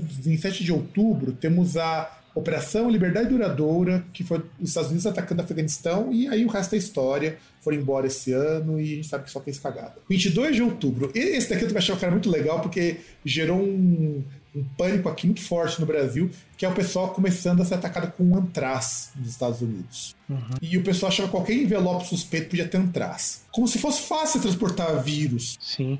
Ah, se tu, tudo que tivesse um pozinho branco, a galera fosse suspeitar que fosse antraz e tivesse toda a celeuma que tinha, por poucos casos. Médico não trabalhava nessa época. Inclusive, o Anthrax teve problema por conta desse período. É sério, isso não é meme não, gente. Não, eu sei, tô, tô, falando, tô falando sério. É, o, o, o Anthrax teve nessa época o que o Corona, tanto a cerveja quanto o jogador do México, tiveram esse ano. Pois é. Nesses últimos anos. Pois é. E no dia 25 de outubro é lançado o que talvez fosse o mais emblemático dos sistemas operacionais da Microsoft, usado até hoje, amado por muita gente. Não, até hoje não. Sim, sim, pior que até hoje tem gente que usa. O Windows XP. Cara, puta, pior que eu acho difícil usar o Windows XP, cara. Porque... Não, eu acho difícil, cara. Já teve uma pesquisa, parece que pelo menos 30% dos computadores no mundo ainda usam Windows XP. Não é pouca coisa. É, é, porque provavelmente esses que usam o Windows XP ainda usam o Windows XP capengando, né? Porque... Faz mais 10 anos que não tem suporte para Windows XP. Mas usa, porque é o sistema que roda em qualquer máquina. Não, porque, por exemplo, eu, eu tenho aqui em casa, inclusive, um netbook, que foi o primeira, primeiro dispositivo informático que minha mãe já teve, eu que dei de presente para ela, que ele veio com o Windows XP, só que atualmente, até um tempo atrás, eu instalei o Windows 7 incrivelmente o Windows 7 rodava nele. É, no meu netbook antes de dele morrer, ele tava com o Windows 7 e rodava, que era uma beleza. Sim, e incrivelmente aquele negócio, o Windows XP aí na ordem, acho que ele é o segundo melhor sistema operacional da Microsoft. É, eu ainda não vi o Windows 11 como que tá e provavelmente não instalarei tão cedo porque recusa-se a colocar no meu processador, que é uma geração antes dos que vinham lá com o TPM. Não, não, mas é que tal. A limitação é só o TPM? É só o TPM. É, é, a limitação do. Mas TPM os caras lançaram lá para burlar, cara. Já tem coisa para burlar, dá para você instalar. Que na verdade, sim, eu acho que assim, em ordem, primeiro lugar é o Windows 7, segundo lugar é o Windows XP, terceiro lugar eu sou propenso a falar o Windows 10, cara. Que assim, são uns 4 ou 5 anos usando o Windows 10, cara, e eu não posso reclamar, não. Eu uso bastante também o Windows 10. Tá, tá, muito melhor do que o Windows 8 que tem no, no segundo dispositivo internético que minha mãe ganhou, que eu, que eu dei para ela também, que foi um netbook com Windows 8, que é uma merda. Ah, mas eu gostava do Windows 8. A única coisa que eu não gostava dele é que eu achava o dispositivo para máquinas mais modestas meio bosta. Lá na escola, os computadores com Windows 8 não funcionam bem. Não funcionam bem. Sim, porque ainda você tinha hardware que não não rodava muito bem com ele. Sem contar aquele negócio de não ter o, o iniciar lá, que depois lançaram até uma, um, um service pack lá com a volta do iniciar, né? Que foi a Microsoft tentando obrigar as pessoas a usar tablets, né? E celulares com o Windows Phone. É, e aí no Windows 11 ele tira o iniciar de novo, copia o iOS. Mas pelo que eu vi nas fotos, tá bem mais interessante de usar. Sim, tá. Tem um tem um cara no trabalho que incrivelmente ali a máquina dele atualizou pro Windows 11 e, cara, não é muito ruim, não. É, ele tá tudo no meio agora, que nem o iOS, que é uma coisa que eu sempre gostei do iOS, é tudo, tudo que você precisa ter na tela. A, a aparência, assim, não, não é muito estranha, não, só que eu mesmo não... É igual do iOS. É do, igual do OS, aliás. Não, não, eu, sim, a, a interface, assim, você tem a barra. Sim, eu sei, ele tem a barra ali, a, entre aspas, barra de tarefas, ela fica centralizada em vez de tomar toda a largura largura da tela lá embaixo. Mas, por exemplo, eu mesmo não, não usei. Eu vi porque tem um, uma pessoa lá onde eu trabalho que usa. É, eu também por não usei acaso. Ainda. Eu também não usei. Eu não utilizei. Aí, em 28 de outubro, teve a Casa dos Artistas no SBT. E foi o maior. O maior, assim. Não, foi o maior sucesso televisivo até hoje do SBT a Casa dos Artistas. Foi, foi assim, acho que o, o maior ou o segundo maior reality show da história da TV brasileira, cara. Acho que foi o maior. É, eu, eu ainda maior, fico na dúvida. Quando foi maior que o Big Brother, porque o Big Brother ficou maior depois com o tempo, mas. Não, não, não, não, não, não, não tô falando isso. Tô falando questão de ser emblemático. Tô falando em questão de ser emblemático, porque assim. Mas, mas emblemático cara, não dá dinheiro, cara. Não adianta ser emblemático. Não, foda-se dinheiro, caralho. Não sou eu que tô ganhando. Se não sou eu que tô ganhando, não tem importância. E emblemático, o... nem Casa dos Artistas é tanto assim.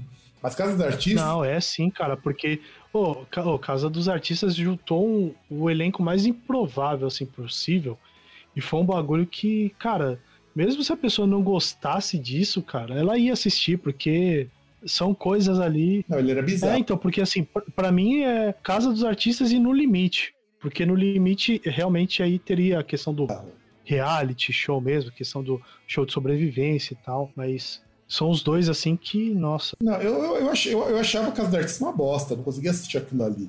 Mas eu achava a ideia muito interessante, porque dali muita subcelebridade voltou a ter uma luz. Não, na verdade, muita celebridade, né? Não, muita Por, Porque assim, a questão de subcelebridade é um conceito que veio até depois. Porque, por exemplo, você pega a gente lá, você, cara, não tinha igual tem. Ah, tem Não, ele não é que nem na Fazenda, que realmente pega um Não- pessoal não- que tá lá não tem embaixo. igual, não tem igual, por exemplo, você pega aí é, coisas aí que pega, tipo, ah, é youtuber, ou você pega pessoa anônima. Lá todo mundo era. Todo mundo era artista. Já começa por Era, aí. mas, cara, você pega a não, Bárbara não, não eram Paz. pessoas desconhecidas. Pega a Bárbara Paz, meu, que não era ninguém nessa época. Então, mas o que eu tô falando. Não, mas não, não, mas ela era atriz. Não, não eram pessoas é, anônimas, igual tem no Big Brother. Não, o Big Brother teve algumas anônimas, mas é, cortaram Não, por causa Ainda do, tem. por causa do, do problema que deu lá com a, uma ganhadora que não era para eles terem pra ter ganho. E o caso dos artistas é, teve três temporadas, teve quatro temporadas, né? E só teve quatro temporadas porque a Globo processou, porque era uma cópia do Big Brother. E era mesmo, era uma cópia descarada do Big Brother. É que, na verdade, é aquele negócio, né? Pra explicar assim. O Brother, como o, o- por exemplo, agora que a gente tem aí famosão aí que vai serve como uma referência melhor pro ouvinte, o The Masked Singer, o Ídolos, o The Voice, America's Got Talent, são todos formatos, né? Tem um programa ali, o cara vai, a empresa registra. Aí, por exemplo, a empresa ela fez isso na Holanda. O cara no Brasil usar esse formato, ele tem que licenciar.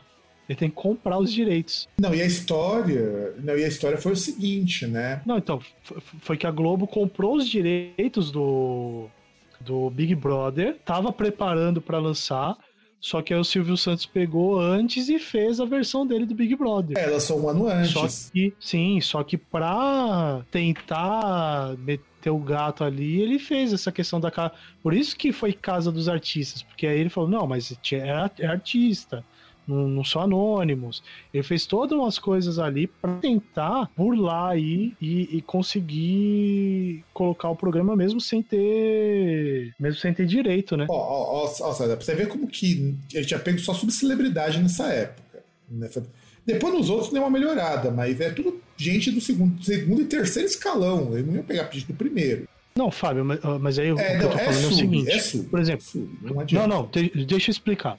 Juliette é o quê? Antes do Big Brother, Juliette. Ela é um. Ela era alguém ali. Nada, nada, nada, zero. É, por exemplo, você pega a, a outra lá. Esqueci qual que é o nome, não, não sei se é Vanessa lá, que era a médica, que acho que ela foi finalista do, do Big Brother anterior, bagulho assim. Ela era médica, médica que trabalhava ali, acho que trabalhava até no serviço público. E ela virou a ex-participante do Big Brother. É, não é nada. Agora é diferente de você pegar uma pessoa que tem carreira no show business e foi lá pra casa dos artistas.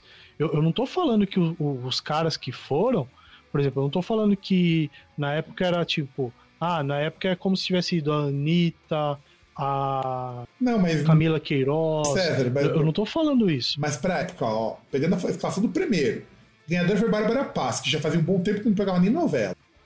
O segundo colocado foi o Supla. Sim. Porra, mano, ninguém conhecia o Supla sem ser no Piores Clipes. Tinha acabado de voltar aí do, dos Estados Unidos. Exato, exato. E era conhecido porque era caçoada pelo Marcos Mion. Aí você E tinha. era conhecido também. E era, e era o conhecido filho do Eduardo Suplicy, né? É. Aí você tem a Maria Alexandre, que era conhecida mais como ex do Fábio Júnior, depois que o pessoal viu que ela era atriz, que na verdade ela nem era, ela era modelo. E ela era, ela era modelo também. Patrícia Coelho, que era uma cantora que ninguém sabia quem que era direito na época também. Quer ver, teve sucesso e tal. Alexandre Frota, Matheus Carriere, que acho que Você era vai, um falar que ninguém, você vai falar que ninguém sabia quem era Frota, quem era Matheus Carriere. Porra. Mas o Frota. O Frota era aquele cara que tinha acabado de é, participar de, alguma, de algumas produções. Depois o cara foi até trabalhar na Globo, se eu não me engano. O, o Frota é o caso muito engraçado de alguém que podia ter ficado no topo, ganhando muito dinheiro e descambou, foi pra Bonnie Leve Church, virou deputado. Porque ele foi até ator da Globo. O cara foi até ator da Globo e não foi de pouca bosta, não. Não foi só de malhação, não. Não, foi, foi, foi, foi casado com Marília Gabriela. Pois é. Aí você tem o Taiguara Nazaré, Tipo, que era ator também, mas esse totalmente lá do B. Nana Gouveia, que já não era mais, é, vamos dizer assim, tão requisitado na época. A Nubia Oliver, que também já não estava nos seus melhores dias. Estava muito boa, mas não estava nos seus melhores dias em termos de carreira. O, vai, aí, para dizer que não tinha uma estrela, Marcos Mastronelli, né? Mas o cara, ele não era nada nessa época ainda, o Marco Mastronelli. Foi depois. Cara, Mas é que tá, eu não tô falando que o cara era famoso, tô falando que o cara era famoso. Entre o cara que é famoso. Leandro Learte, que tava começando a carreira nessa época, ele saiu lá do Sol pra contra do Arte Popular, se não me engano. Sim. É, começando a carreira não, né? Ele tinha carreira com arte popular, ele foi começar a carreira solo. Exato. E a Alessandra Scatena, que ninguém conhecia ela que também. era assistente de palco do Gugu. Tá vendo? Quanto que eu falo que era o time Que, segundo que, era, cara? que era uma das estrelas do, da banheira do Gugu. Só isso. Mas você não tá pegando estrela, estrela, estrela mesmo, como você vai ter depois algumas Não, mas do Big ninguém tá falando. Não, mas ninguém, não, mas ninguém tá falando. Não, Big Brother, pô. Pô, Big Brother, tirando uma edição aí que pegou gente famosa, todos é, é tudo galera anônima. Assim, anônima entre aspas, tipo, tudo pessoa que se. Não não é pessoa que é conhecidona, assim, pessoa que tem carreira artística ou coisa do tipo. Tanto que só começou a melhorar em termos de participante do segundo. hein? Assim, mas também a audiência não estava já tão, tão alta assim, porque o que pegou mesmo o caso artistas era mais a novidade do que o formato em si.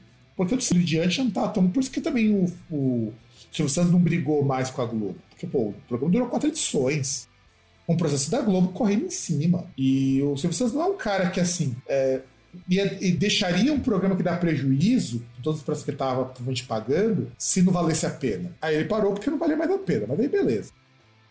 Prosseguindo, a gente tem também o lançamento do Xbox, que ninguém achou que ia virar. Eu também, quando a Microsoft lançou o Xbox, eu achei que não ia virar um videogame. E virou, cara. Pior que ele virou, e virou um videogame bem legal. Cara, é que, é que aquele negócio é que, na verdade, assim, a questão de ponto de vista, né? Porque a pessoa, a galera tinha muito aquela imagem de que, tipo, ah, Microsoft é computador, ah, não sei o que, não vira, ah, porque tem, porque tem a Nintendo e tem a, a Sega e agora tem a Sony, não, sem chance. Microsoft não tem know- know-how nisso. É, então, na verdade, o que, o, sabe o que, foi, o que fez o Xbox virar mesmo é porque ele fez muito sucesso no Japão, uma coisa que eles não esperavam. Porque fora do Japão, o sucesso até que foi médio. No Japão o sucesso foi muito grande. Mas tem um porquê, isso é explicável. Porque aquele formato de jogo era inédito para japonês. Pra gente ocidental, era muito.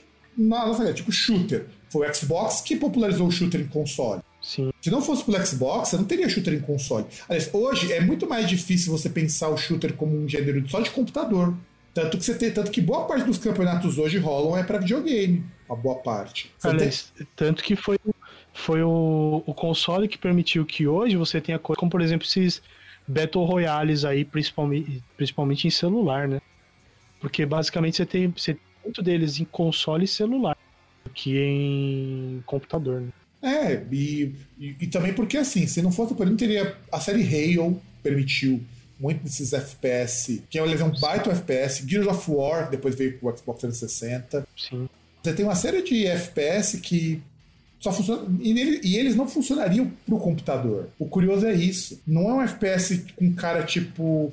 Um FPS old school, tipo Quake, Doom, que pra console fica esquisito. Tentaram portar uma vez pro SNES e pro PlayStation, não ficou legal. Ah, mas também não fica legal questão de limitação, né? Que os caras tem algumas coisas, algumas mecânicas que mudaram para funcionar. Tanto que você tem coisas assim, é, FPS clássicos aí como Battlefield, Call of Duty que vão muito bem no- nos consoles. Vão, e funcionam também bem nos computadores, os, os Rainbow Six da vida. Não, claro, eles, eles são, sim, eles são feitos por computador, então eles vão funcionar bem, mas eles também funcionam bem nos consoles. Apesar de eu não conseguir jogar essas merda em console. Mas isso daí eu vejo que é muito mais gente que não está acostumada a jogar em console muita coisa. Eu vejo muita gente que está acostumada, por exemplo, a jogar muito mais no computador e tem muita dificuldade não só com FPS, com outros jogos que usam de FPS, mas quando você vai, por exemplo, você pode. FPS, Por exemplo, você pode hoje assinar um serviço da Microsoft que seu computador pode não ser tão bom e ele vai rodar os jogos pica, porque é rodado no servidor da Microsoft. E é barato até, custa tipo uns 50 conto por mês, por mês não, é menos que isso, acho que uns 30 conto por mês, coisa assim. Você pode rodar o jogo que você quiser. E, e, e- Aliás, que aí até tem o, o gamer babaquinha que fala que é esmola pés, né? é, O, o, o, o, o, o molecote de 30 e poucos anos de idade que acha que o negócio, que ter coisa cara é sinônimo de qualidade ou, de- ou confere algum tipo de status. Não, os, os gamer que gastar 50 mil num computador tá muito puto, porque agora um cara com um PC igual o seu roda jogo da geração atual com o serviço da Microsoft. Tá Não, tem que estar. Nada, tá nada mais justo. Porque os jogos têm que ser acessíveis, gente. Não dá. Os jogos estão pedindo umas máquinas tão pesadas que não tem quem consiga rodar tudo hoje. Cara, alguém, para mim, alguém que gasta 50 mil num computador, a não ser que seja para fins de necessidade, trabalho, eu quero mais que se foda mesmo. né? Eu já acho foda. Eu, te, eu tento procurar um computador novo com i9 e o mais em conta que eu achei tá custando 6 mil. Ah, mas você quer i9 também, caralho? Vai Quando tomar eu comprei o meu. Eu comprei 7 era o mais recente. a, merda, a merda do processador acabou- saiu. O, processador saiu, acho que foi. que Ano passado? Ano passado. Ah, vai se catar, Eu comprei o meu i7 em 2013, cara. Já tinha acho que um ano o i7.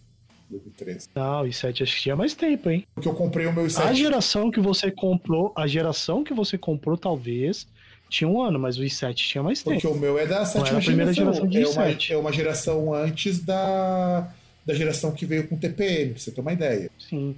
Então, mas não era a primeira geração do i7. Porque, por exemplo, o i9 é a primeira geração de i9. Não, eu acho que é a terceira já. Pelo que eu tava vendo Não, primeira, pô. Pelo que eu tava vendo, o que, o que i9 já é tá primeira. vendendo já não é mais a primeira. Não, que já tá vendendo, eu tô falando. é. Ah, sim, mas isso aí porque a Microsoft também. A Microsoft, a Intel também é, é arrombada a ponto de. Por, causa exemplo, de- você porque, pega. porque saiu o Ryzen primeiro, né, César? O Ryzen saiu primeiro.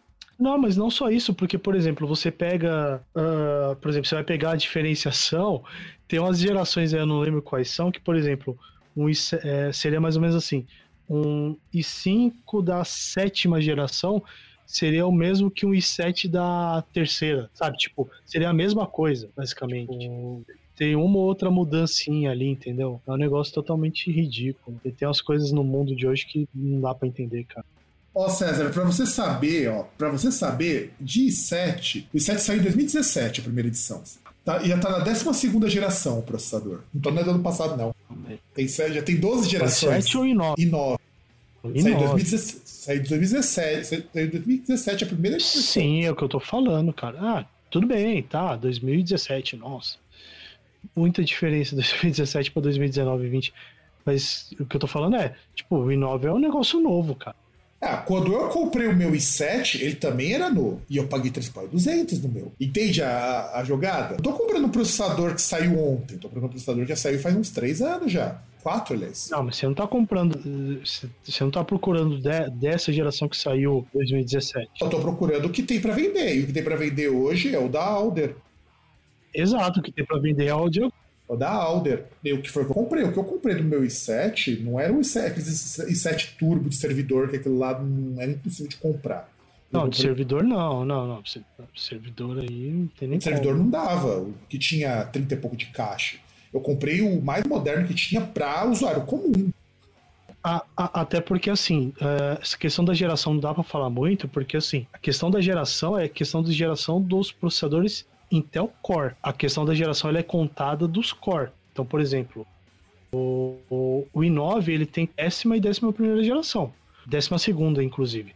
Não quer dizer que teve 12 Eu i9. contei, tem 12 sim. Eu contei. São 12 que tem. Tô aqui no ARC da, da Intel, pô. Você pode contar. O primeiro saiu em junho de 2017 e o outro saiu em agosto, já é a segunda. Ó, ele tem aqui, ó. Primeira geração aqui foi na oitava do Intel Core. Primeira com o i9. Que. No Q2 de 2018 foi lançado, seis núcleos. Isso no site da Intel. Mas eu tô olhando aqui pela tabela do, do- com os próprios números dos caras, do Skylake a partir da sétima geração de processadores, mais o. É a décima segunda, mas é o décimo segundo de processador, décimo segundo modelo. Aliás, o último modelo do Core i9 saiu ano passado, em janeiro. E não, é, não tá nem disponível para venda. Deixa eu ver qual que é aqui. que é um que é o que é o de que só está disponível para leilão. A versão que o pessoal vende hoje é a de setembro de 2017. Aí não tem aqui qual que é a família, que aí dava pra ver melhor. Né? Tem aqui o primeiro i9, o i9 8950HK, no Q2 de 2018, Coffee Lake. Não, é que o Coffee Lake já é outro modelo. Sim, Mas você, tem, mas, Lake. mas você tem o Skylake antes. Não, o Skylake foi antes. Primeiro i9 foi o Coffee Lake, pô. Skylake modelo é, 9- 7900X. Pode procurar aí. Junho de 2017, ele veio um ano antes. Depois do, do Skylake que veio o Coffee Lake, que saiu em 2019. Aqui no, no ARC, que é onde tem aqui o. Inclusive tem os parâmetros dos processadores da Intel, não tem essa informação. Então, mas, mas se tá faltando, você tem que procurar melhor. Mas tá faltando. Cara, tá no site da fabricante, porra. Você quer brigar com o site da fabricante, porra. César. Eu, eu tô falando que eu tô vendo aqui, cara. 97900X. Pode procurar.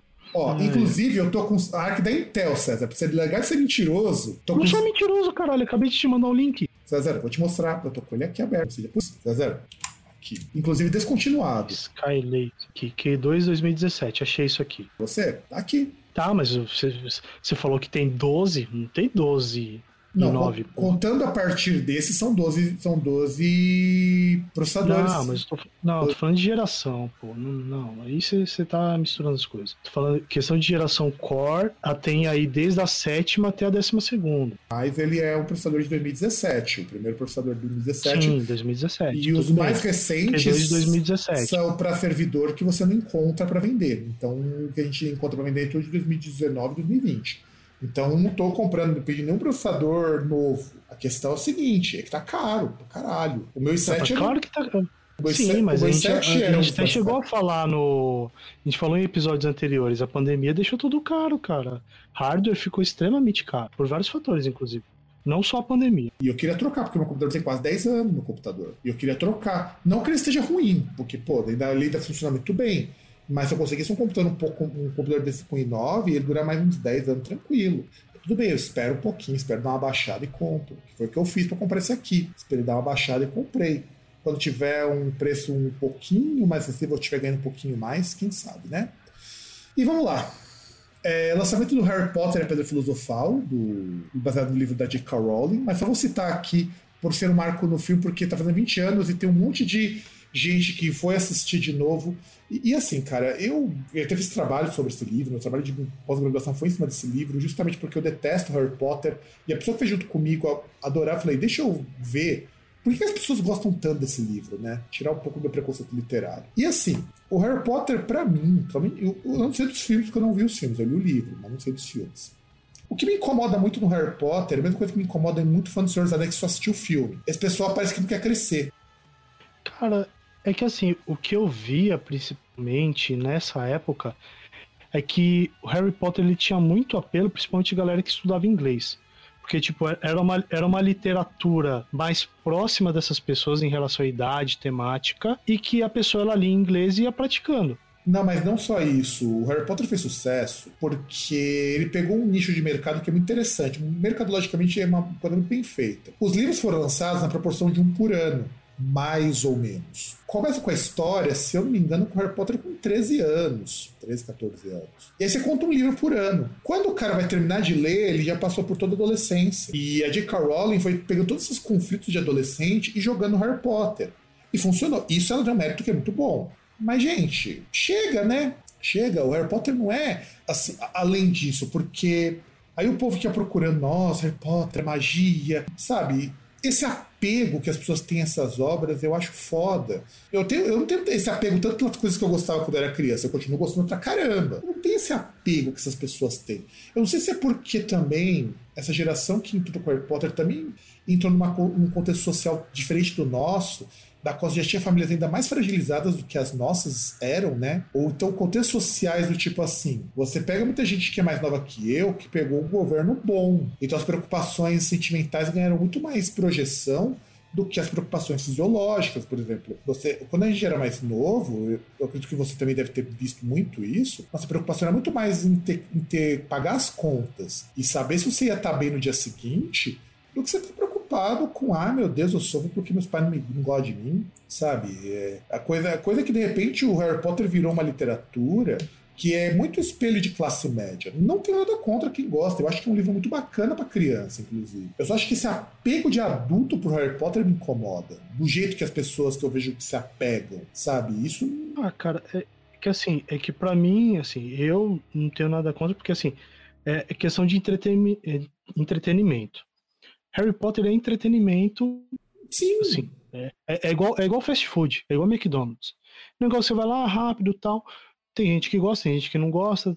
Ah, por exemplo, tem gente que vai lá e pira quando come um Big Mac, tem gente que vai lá, não, ok, eu, ah, hoje eu não quero fazer nada, eu vou comer um Big Mac. Para mim é isso, não passa desse ponto. Não julgo quem gosta, só sei que a J.K. Rowling é uma transfóbica filha da puta. Exato. Para mim é isso. E assim, eu, eu não. É, é, assim, é uma coisa, não sei se já falei no podcast, mas já falei para algumas pessoas assim: esse tipo de gênero não tem nenhum apelo comigo, gênero de coisa fantástica, assim, negócio que não. Assim, seja negócio medieval tal. Por isso que, por exemplo, ah, Game of Thrones, é, você pega Senhor dos Anéis, qualquer merda que tem essa coisa. Tem, tem um, tem um, um, um, neguinho com a orelha pontuda, tem um cara com a varinha piscando um negocinho ali, qualquer coisa assim, eu paro de ver na hora. Pra mim não, não, não me prende. Eu não tenho interesse nenhum. Então, pra mim é só tipo, ah, vejo lá o pessoal falando assim falar, ah, não gosto mesmo, então foda-se. Nem, nem perco tempo com isso. É, eu, eu, eu tenho meu problema, eu gosto muito dessa coisa do fantástico, de fantasia, porque tem muita coisa legal nisso. Inclusive, uma das minhas obras favoritas que lançaram alguma coisa no Brasil, não sei se tem inteiro, que é o Elric, é uma versão, vamos dizer assim. Imagina se o Tolkien, ao invés de fazer uma história em que todos terminam felizes para sempre, é uma história em que o mundo é uma grande bosta e o cara tenta sobreviver a todo custo. É quase um cyberpunk versão medieval. É legal pra caramba, mas é para adulto. É que nem o Lankmar, que agora começou a sair no Brasil, que os dois protagonistas são dois, uns, uns dois canalhas, extremamente canalhas, que tem que tenta sobreviver também a todo custo, e eu acho, eu acho isso a parte de fantasia legal. Até Senhor dos Anéis é bacana. O que eu não gosto, que me incomoda, é esse apego demais à infância é uma coisa que não é minha, não é das pessoas, mas da minha faixa de idade. E da nossa faixa de idade. Eu não vejo esse apego, essa coisa da, da infância. Cara, mas sabe o que, que é? Que na verdade, assim, você pega um, uma questão aí que, assim, por exemplo,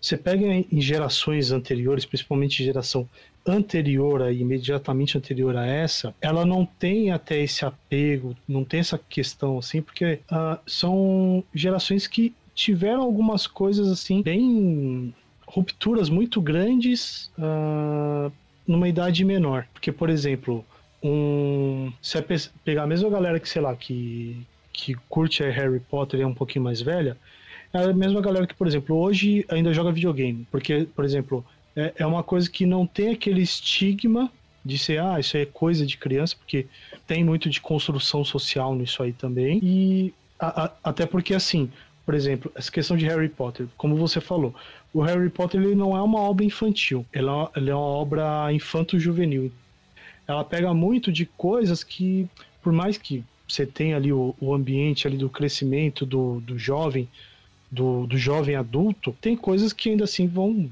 vão até seguir assim no, no restante da vida, mas tem muito mais ou são muito mais dramáticas na fase da adolescência. Então aí é uma coisa que já gera assim, ela, ela não não fica datada, sabe? É, isso não fica mesmo.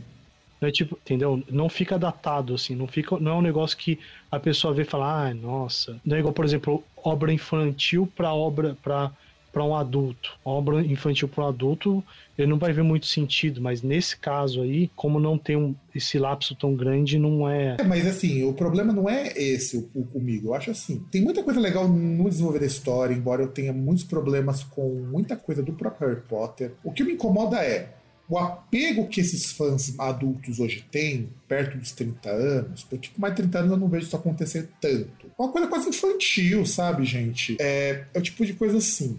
De repente a pessoa ela vai ver, vai rever o Harry Potter que tá, botou estreia em cartaz, muito menos porque ah, eu vou assistir um filme, vou relembrar minha infância, e mais aquela coisa, nossa, eu vou ter uma experiência, vou reviver. Não é, gente. Ah, mas aí é questão de da, da própria forma como essas pessoas e até boa gente até na, na nossa geração que é moldado para viver, porque a gente está na era das experiências. Tudo, tudo, tudo é experiência. Não, sem contar o seguinte, é para passar o mesmo. Tudo é experiência é ir no show, é tudo a experiência, é, é tudo comprar experiência. Não, e é, e é pra você ver um filme que não teve nem remasterização nem nada. Eu falo isso porque, quando eu era mais novo, pô, tem um monte de filme que eu assisti quando eu era mais novo. Highlander, tava até comentando isso com um amigo meu esses tempos, antes de receber o bloco por crime de ódio contra europeu, né? Então, aí eu falei com ele que Highlander em si não é uma obra boa, não é, nunca foi nem na época era bom. Mas quando você é mais novo, quando você assiste a primeira vez, pô, legal. Christopher Lambert ainda era um grande nome naquela época, tal, beleza. Que eu vou fazer o remake do Highlander. Aí eu falei o seguinte: não, não tentem assistir Highlander de novo, porque vai, ter, vai bater uma vergonha muito grande. Só do terceiro em diante que você ainda consegue assistir alguma coisa, mas os filmes são bem ruins. A série do Highlander, aliás, traz lembranças melhores do que o filme. O que muita gente lembra do Highlander é mais da série do Highlander, passava de tarde da noite da Globo, do que dos filmes. Porque muita coisinha dos filmes mesmo, na hora que você vê de novo, você vê, puxa, tinha isso eu não lembrava. Por quê? Porque aquilo é muito ruim. Um amigo meu foi reassistir Highlander 1. E ele falou que não aguentou ver, viu que era muito ruim o filme. E era. Ah, mas aí por, por vários motivos, cara. É... E o filme é ruim. Por vários motivos. É, o estilo é outro. Não, não tô falando que o filme. Cara, assim, para mim, a questão da qualidade do filme, para mim, isso aí é, é, é, é, um negócio assim à parte. Porque qualidade vai, vai depender muito, tipo, porque assim, o, você não gosta só daquilo que é bom, que é, que é ruim, não, é. Sim, não, sim, mas o Highlander, ele foi um filme bom na, numa época. A questão é. Não, ele foi emblemático. Ele nunca foi. Mas ele, como produção mesmo, ele tinha sérios problemas que a gente, quando é mais novo, não enxerga. Sim, porque... E é o que eu falo com a questão de ver um Harry Potter. De repente, faltam essas pessoas que vão reassistir esse olhar de que, olha, não é tudo isso, gente, sabe? Sim, porque sim, porque para eles Aí é que tá, Fábio. Porque para eles justamente o prisma não é esse. O prisma é vou rever um negócio ali que para mim é algo importante. Por exemplo, é igual. Ah, não é igual, mas seria parecido. Igual. É, por exemplo, que eu queria ver a, a, aquela série lá que a Apple TV tá lançando da, do, do Fundação, do, do Asimov. Já tô falando que é muito boa, viu? Tô falando que é muito boa. Ah, não sei, cara, não tenho Apple TV, sei lá quando que eu vou ver isso aí. É, Assim, eu achei algumas coisas meio estranhas na sinopse, algumas coisas que eu pareci e falei, cara, mas tinha isso no filme? Ou tinha isso no, no livro? Tipo, uns personagens assim que eu parei e falei, cara, acho que talvez tinha, só com nome diferente, não sei. Talvez alguma coisa assim que perdeu na. Mas. Mas assim, é algo que se eu for ver, a, a minha questão de ver vai ser que, tipo, aquilo que eu imaginava quando eu li o livro se realiza no, no audiovisual. E até uma coisa que eu comentava com você é que se o ritmo do audiovisual vai ser parecido com aquilo que eu tinha no ritmo no livro, que é uma das coisas que me prendia. O que é perigoso, cara, porque não dá para não vai rolar no audiovisual, tem que ser mais rápido. Então, mas, mas é que tá, porque o, o livro ele tinha um ritmo rápido, que, que aí é, é uma grande diferença, por exemplo, você pega comparando entre autores do mesmo gênero e obras até similares, você comparar Fundação com Duna. É, que é a comparação que todo mundo faz, porque as histórias são bem parecidas, inclusive. Sim, as histórias Teoricamente, são, são similares. São muito parecidas, embora o Duna seja muito mais denso nesse sentido, mas por, porque ele é mais político. Cara, cara o, o é muita preocupação com assim, de te descrever o, o, cenário e tudo que tá acontecendo ali, tipo, te, te dá uma visualização de tudo ali, entendeu? Principalmente do cenário, a visualização detalhada. É, e, e Arrakis é um cenário complicado pra você explicar, porque não é um cenário parecido com o nosso. Puta que pariu, né? Um, um, um, planeta árido que o cara tem que usar um traje especial e que tem uma merda do. Tipo, que é basicamente arenoso e tem uma merda de, umas, de uns vermes que sai do, do, do, fundo da terra. E umas drogas, e, e, umas drogas que você tira de uns bichos lá também. É meio foda. Então, e isso que é a comparação que o pessoal está fazendo hoje, inclusive, com a produção do filme do Duna com a série do Fundação. Porque são histórias que a construção narrativa é muito parecida, só que a do Duna é muito devagar. E o filme é devagar tão, tanto quanto a obra.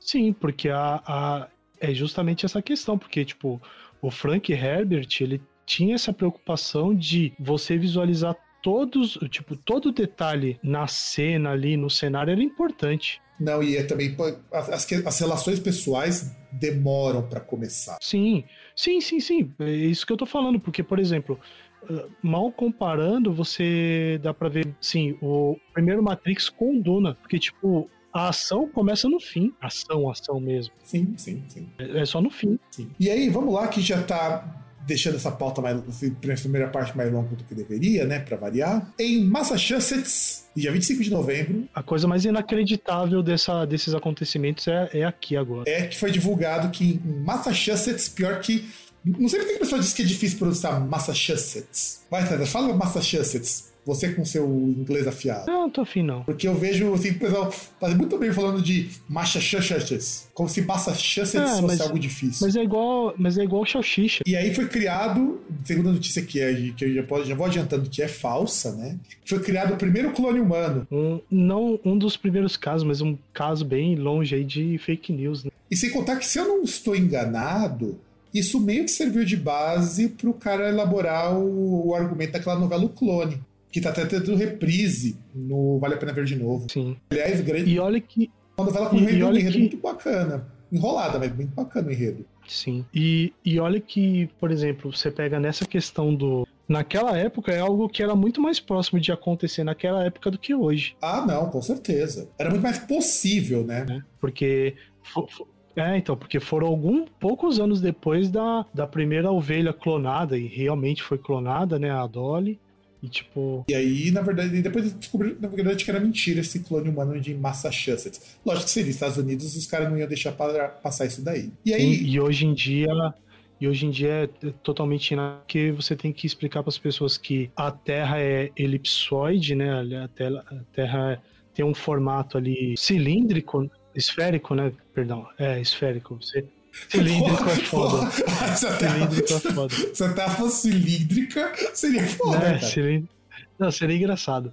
Esférico, é que o, meu problema é com termos. Tem termos aí que eu não uso normalmente e eu acabo esquecendo, né? Ah, mas é- é cilíndrica até você usa pra caralho, né, cara? Cilíndrica você usa Não, muito, pelo não- visto. Não, é porque assim, você, você vai buscar na, naquela biblioteca de termos, você vai tentar buscar alguma coisa, e aí infelizmente você acaba caindo no termo errado. Né? É, hoje em dia que você tem que explicar o, que, que a Terra tem um formato esférico, você tem que falar pra pessoa que ela tem que lavar o pinto, que se, se ela lava o cu não quer dizer que ela tá esperando pretende dar o cu, é só questão de higiene básica e simples, e é questão de saúde, né, para ela não morrer. E aí, dia 26, 106 presos fugiram do Carandiru. Inclusive, é, esse era aquele momento que o pessoal já estava começando a perceber que o Carandiru estava rolando. Eu cheguei a ver, É, que na verdade só pra, antes de você co- falar, César, eu cheguei a ver o dia que o Carandiru foi implodido. Foi maravilhoso. É que, na verdade, assim, foi quando começaram a ver que, na verdade, não é só a questão do Carandiru, é toda a questão da, do sistema prisional em São Paulo, principalmente, né? Porque, assim, você tinha grandes presídios em alguns locais, né? Por exemplo, você tinha o Carandiru e outros aí em alguns locais. Que aí depois teve até questão da reestruturação do sistema prisional, onde para muitas pessoas foi muito ruim de você ter é, sistemas carcerários menores distribuídos em vários locais no estado, né? É, mas ainda tem alguns recursos. Aqui em Santo André você tem a Palmares, que é uma prisão que é bem bosta. É, ainda, é ainda é da época da década de 80, se não me engano, a Palmares. Sim, sim, sim. É que, que tem alguns aí que precisa ou fechar aí, igual aconteceu com o Carandiru. É que o Carandiru também foi um esquema diferente, né? Porque teve todo um projeto ali de urbanístico, né? Porque, por exemplo, o Carandiru em si, ele deu lugar a um, um parque... Esportivo. um parque municipal, né? Parque municipal ali, poliesportivo, um, uma escola técnica, Duas, na verdade. Uma Duas. duas. É, a ETEC. Parque da Juventude e a ETEC das Artes, uma do lado da outra. Nunca, nunca ouvi nem falar dessa ETEC das Artes. Mas enfim, uma, Pô, o pessoal, o pessoal vai lá pra aprender canto, meu. nunca ouvi falar. Aí você tinha também uma, uma biblioteca pública, né? Com auditório pra a eventos e tudo mais. E, e é um negócio assim que você olha, cara, tipo, Não, e sem contar o parque. Não, não, não, não, não, não. E sem contar que o parque, ele é tudo arborizado, eles reconstruíram uma parte dali. Você tem mata dentro, é bem legal parque que tem ali dentro. Sim, claro, você tem questão do, do sistema prisional, você ainda tem coisa lá, por exemplo, a Secre- Secretaria de Administração Penitenciária fica lá, uma das coordenadorias é, regionais fica lá, você tem dois presídios femininos lá, você tem o, a P1 feminina e um outro presídio ali, que eu não lembro o nome também feminino, eles ficam lá também. Inclusive, tem um ali que é o que tem a concentração enorme de estrangeiras, que é, que é o pessoal principalmente que é preso em Congonhas e em Guarulhos por tráfico, né? tentativa de tráfico de drogas, além de do museu do sistema prisional que também fica Sim, lá. que é bem legal o museu, por incrível que pareça. É meio tétrico, porque você vê umas coisas do Carandiru lá que você fica meio chocado. Parece o Museu do Holocausto, inclusive. Você para pensar. Não deixa de ser, afinal de contas. Vamos pensar que o Carandiru deixa de ser o nosso Holocausto em São Paulo. E, e até o, o- eu lembro que eu conhecia o diretor do, do presídio também, ele era um cara meio estranho, que é que do- da época que eu trabalhei na secretaria lá, inclusive.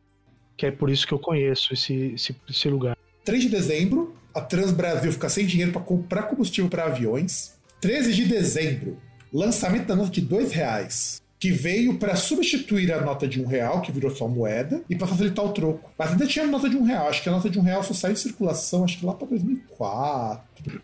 É que na verdade a nota de um real teve um lance, entre outras coisas, a questão do custo para você ter um.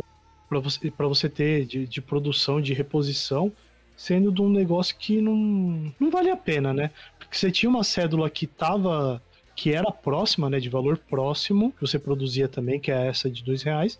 E você tem a questão de você ter um, um exemplar de moeda também, de metal, do mesmo valor, né? Que é- você tem a moeda de um real, então ficava meio sem sentido você ter notas de um real. Mil vezes mais durável. A reposição demora muito mais.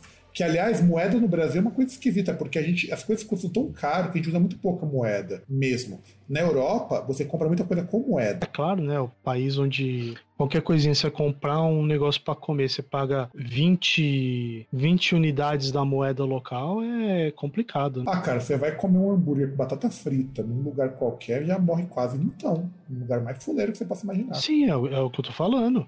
É, é 20 conto, cara. Você pega, principalmente se você for considerar salário e coisas do tipo, cara, você vê que é um negócio absurdo. Ainda mais num país que é basicamente produção agrícola, né? Dia 17 de, dezembro, teve a crise econômica de 2002, posteriormente, né? Você começa. Na verdade, a crise de 2002 não, na verdade, a crise de 99, né? Não sei que tipo, na hora que eu peguei a fonte tá errado, mas a crise de 99, você começa a ter uma série de problemas na Argentina. E culmina em 2001 com os saques. Lembra lá quando passava na televisão dos caras saqueando loja? Eu lembro disso daí, passava na TV. E teve até estado de sítio, o caralho é 4. E no dia 19 de dezembro, teve o lançamento do filme The Lord of the Rings, a- da Sociedade do Anel, né, The Fellowship of the Ring, que eu assisti com, no cinema com o meu irmão. Inclusive, a gente pegou uma fila pra conseguir assistir. Não foi, nós não assistimos na estreia, claro que não, né? Mas a gente conseguiu chorar um pouquinho, juntar uma grana, e eu fui ver com meu irmão esse filme. Só que ele não estreou no Brasil nessa época, acho que ele estreou um mês depois. Não foi simultâneo. Essa coisa de filmes estrearem no Brasil até antes começou na era do Lula. Inclusive, o novo Homem-Aranha vai estrear, acho que uns dois dias antes aqui no Brasil, no dia 16 de dezembro. E tá aí que eu posso falar que é um marco no passado e no futuro que eu vou falar que, porra, eu não vou assistir. Porque eu não assisti O Senhor dos Anéis, nunca assisti, nunca li nenhum livro. E eu não vou assistir Homem-Aranha porque, tipo, são poucos filmes de herói que eu tenho saco pra assistir. Basicamente, o que eu assisto de filme de herói mesmo é X-Men. É que o César é, que o César é um- é um homem velho. Cara, você que tava aí chorando aí, reclamando que, que a galera não quer crescer, cara, agora eu, eu tenho problema porque eu não quero ver o bagulho. É, Não, eu falei por algum momento que isso era um problema. Se decide, pô. Eu falei que isso era um problema, César. Falei só que Ah, o César é você um tá homem velho. aí. César é um homem velho. É só isso. É que nem eu falo do, um amigo meu que fica reclamando de um monte de banda nova, não sei o quê. Eu falo, não, você simplesmente é um homem velho. Ah, mas, mas aí que tá, eu não reclamo, só falei que eu não, não vou assistir. E realmente eu sou um, um cara velho, cara. Infelizmente, é, eu, eu- sei que isso é um choque pra você que tipo, é três anos mais novo que eu, mas nós somos caras velhos. Sim.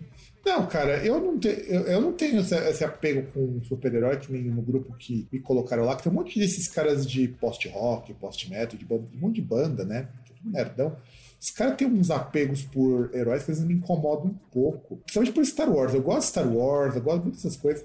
Mas, cara, eu não tenho esse nível de, de apego que essas pessoas têm. Eu não sei, assim, gostar é uma coisa muito legal. Pô, eu gosto pra caramba de muita coisa. Eu gosto até, filme de super-herói, gosto bastante, mas não é o tipo de coisa que, nossa, eu vou sair discutindo mil e uma teorias que eu vejo o pessoal fazendo aí. Tem gente que vê, eu, eu acho isso um horror, gente. Os caras fazem live pra comentar trailer. Mano, eu falo, eu falei, caralho, o cara fica uma hora para comentar um trailer, uma live. É produção de conteúdo, cara. Produção de conteúdo é aquele negócio. Esse negócio maravilhoso que as pessoas podem fazer aquilo que elas quiserem sobre o que elas quiserem. Não tem aquele monopólio que tem um, um arrombado no Rio de Janeiro ali, que tem uma emissora gigante, que ele determina o que as pessoas vão ver, pô, ou que, o que as pessoas vão ouvir. É, mais ou menos, né? Mas tudo bem, mais ou menos. Afinal de contas, o conteúdo na internet ele é livre até um determinado ponto, a gente sabe disso. Não, não tô falando que é livre, tô falando que hoje a gente tem uma facilidade que Mas é sério. mais ou menos se tem um acesso para as pessoas produzirem um conteúdo que. Mas é sério, eu vejo as pessoas fazendo live de uma hora para comentar um trailer de cinco minutos, acho que nem isso. E eu me pergunto, gente, para quê? Primeiro que eu já não vejo trailer, é muito raro ver trailer. Muito, muito raro.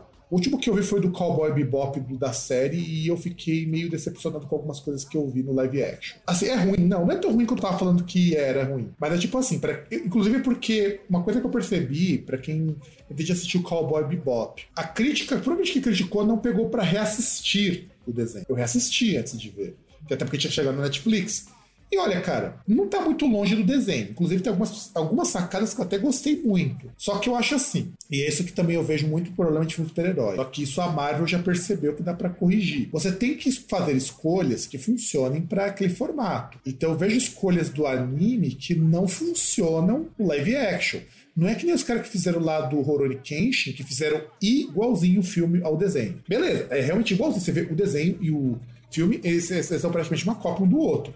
Beleza. Aí, inclusive, esteticamente, funciona. Você quer tornar uma coisa um pouco mais próxima do real, até porque o Cowboy Bebop é uma pegada mais assim, tem, você tem que pensar em soluções que se adequem melhor. Mas, assim, no geral, eu não achei tão ruim. Talvez uma segunda temporada corrija isso. E o tom também é meio estranho, porque você não sabe para onde que tá indo. De repente você pega o Cowboy Bebop, que era a história de, um, de caras que buscavam redenção pelo passado. Esse é o mote do Cowboy Bebop que eu acho maravilhoso. Se tornou a história de um, de um cara que tá que, que tá solitário porque teve que fingir de morto, e de uma moça que tá tentando escapar de um boy lixo.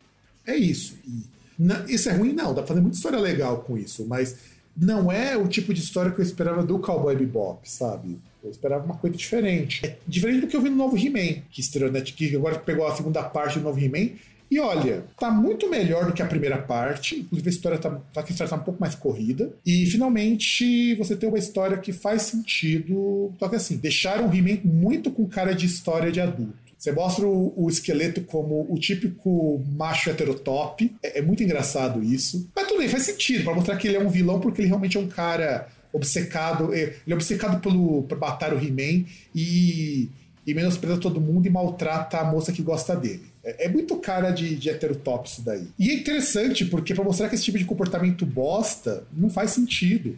Que é justamente é, contra a vertente do que, que o He-Man representava, que era um homem forte, másculo, hétero.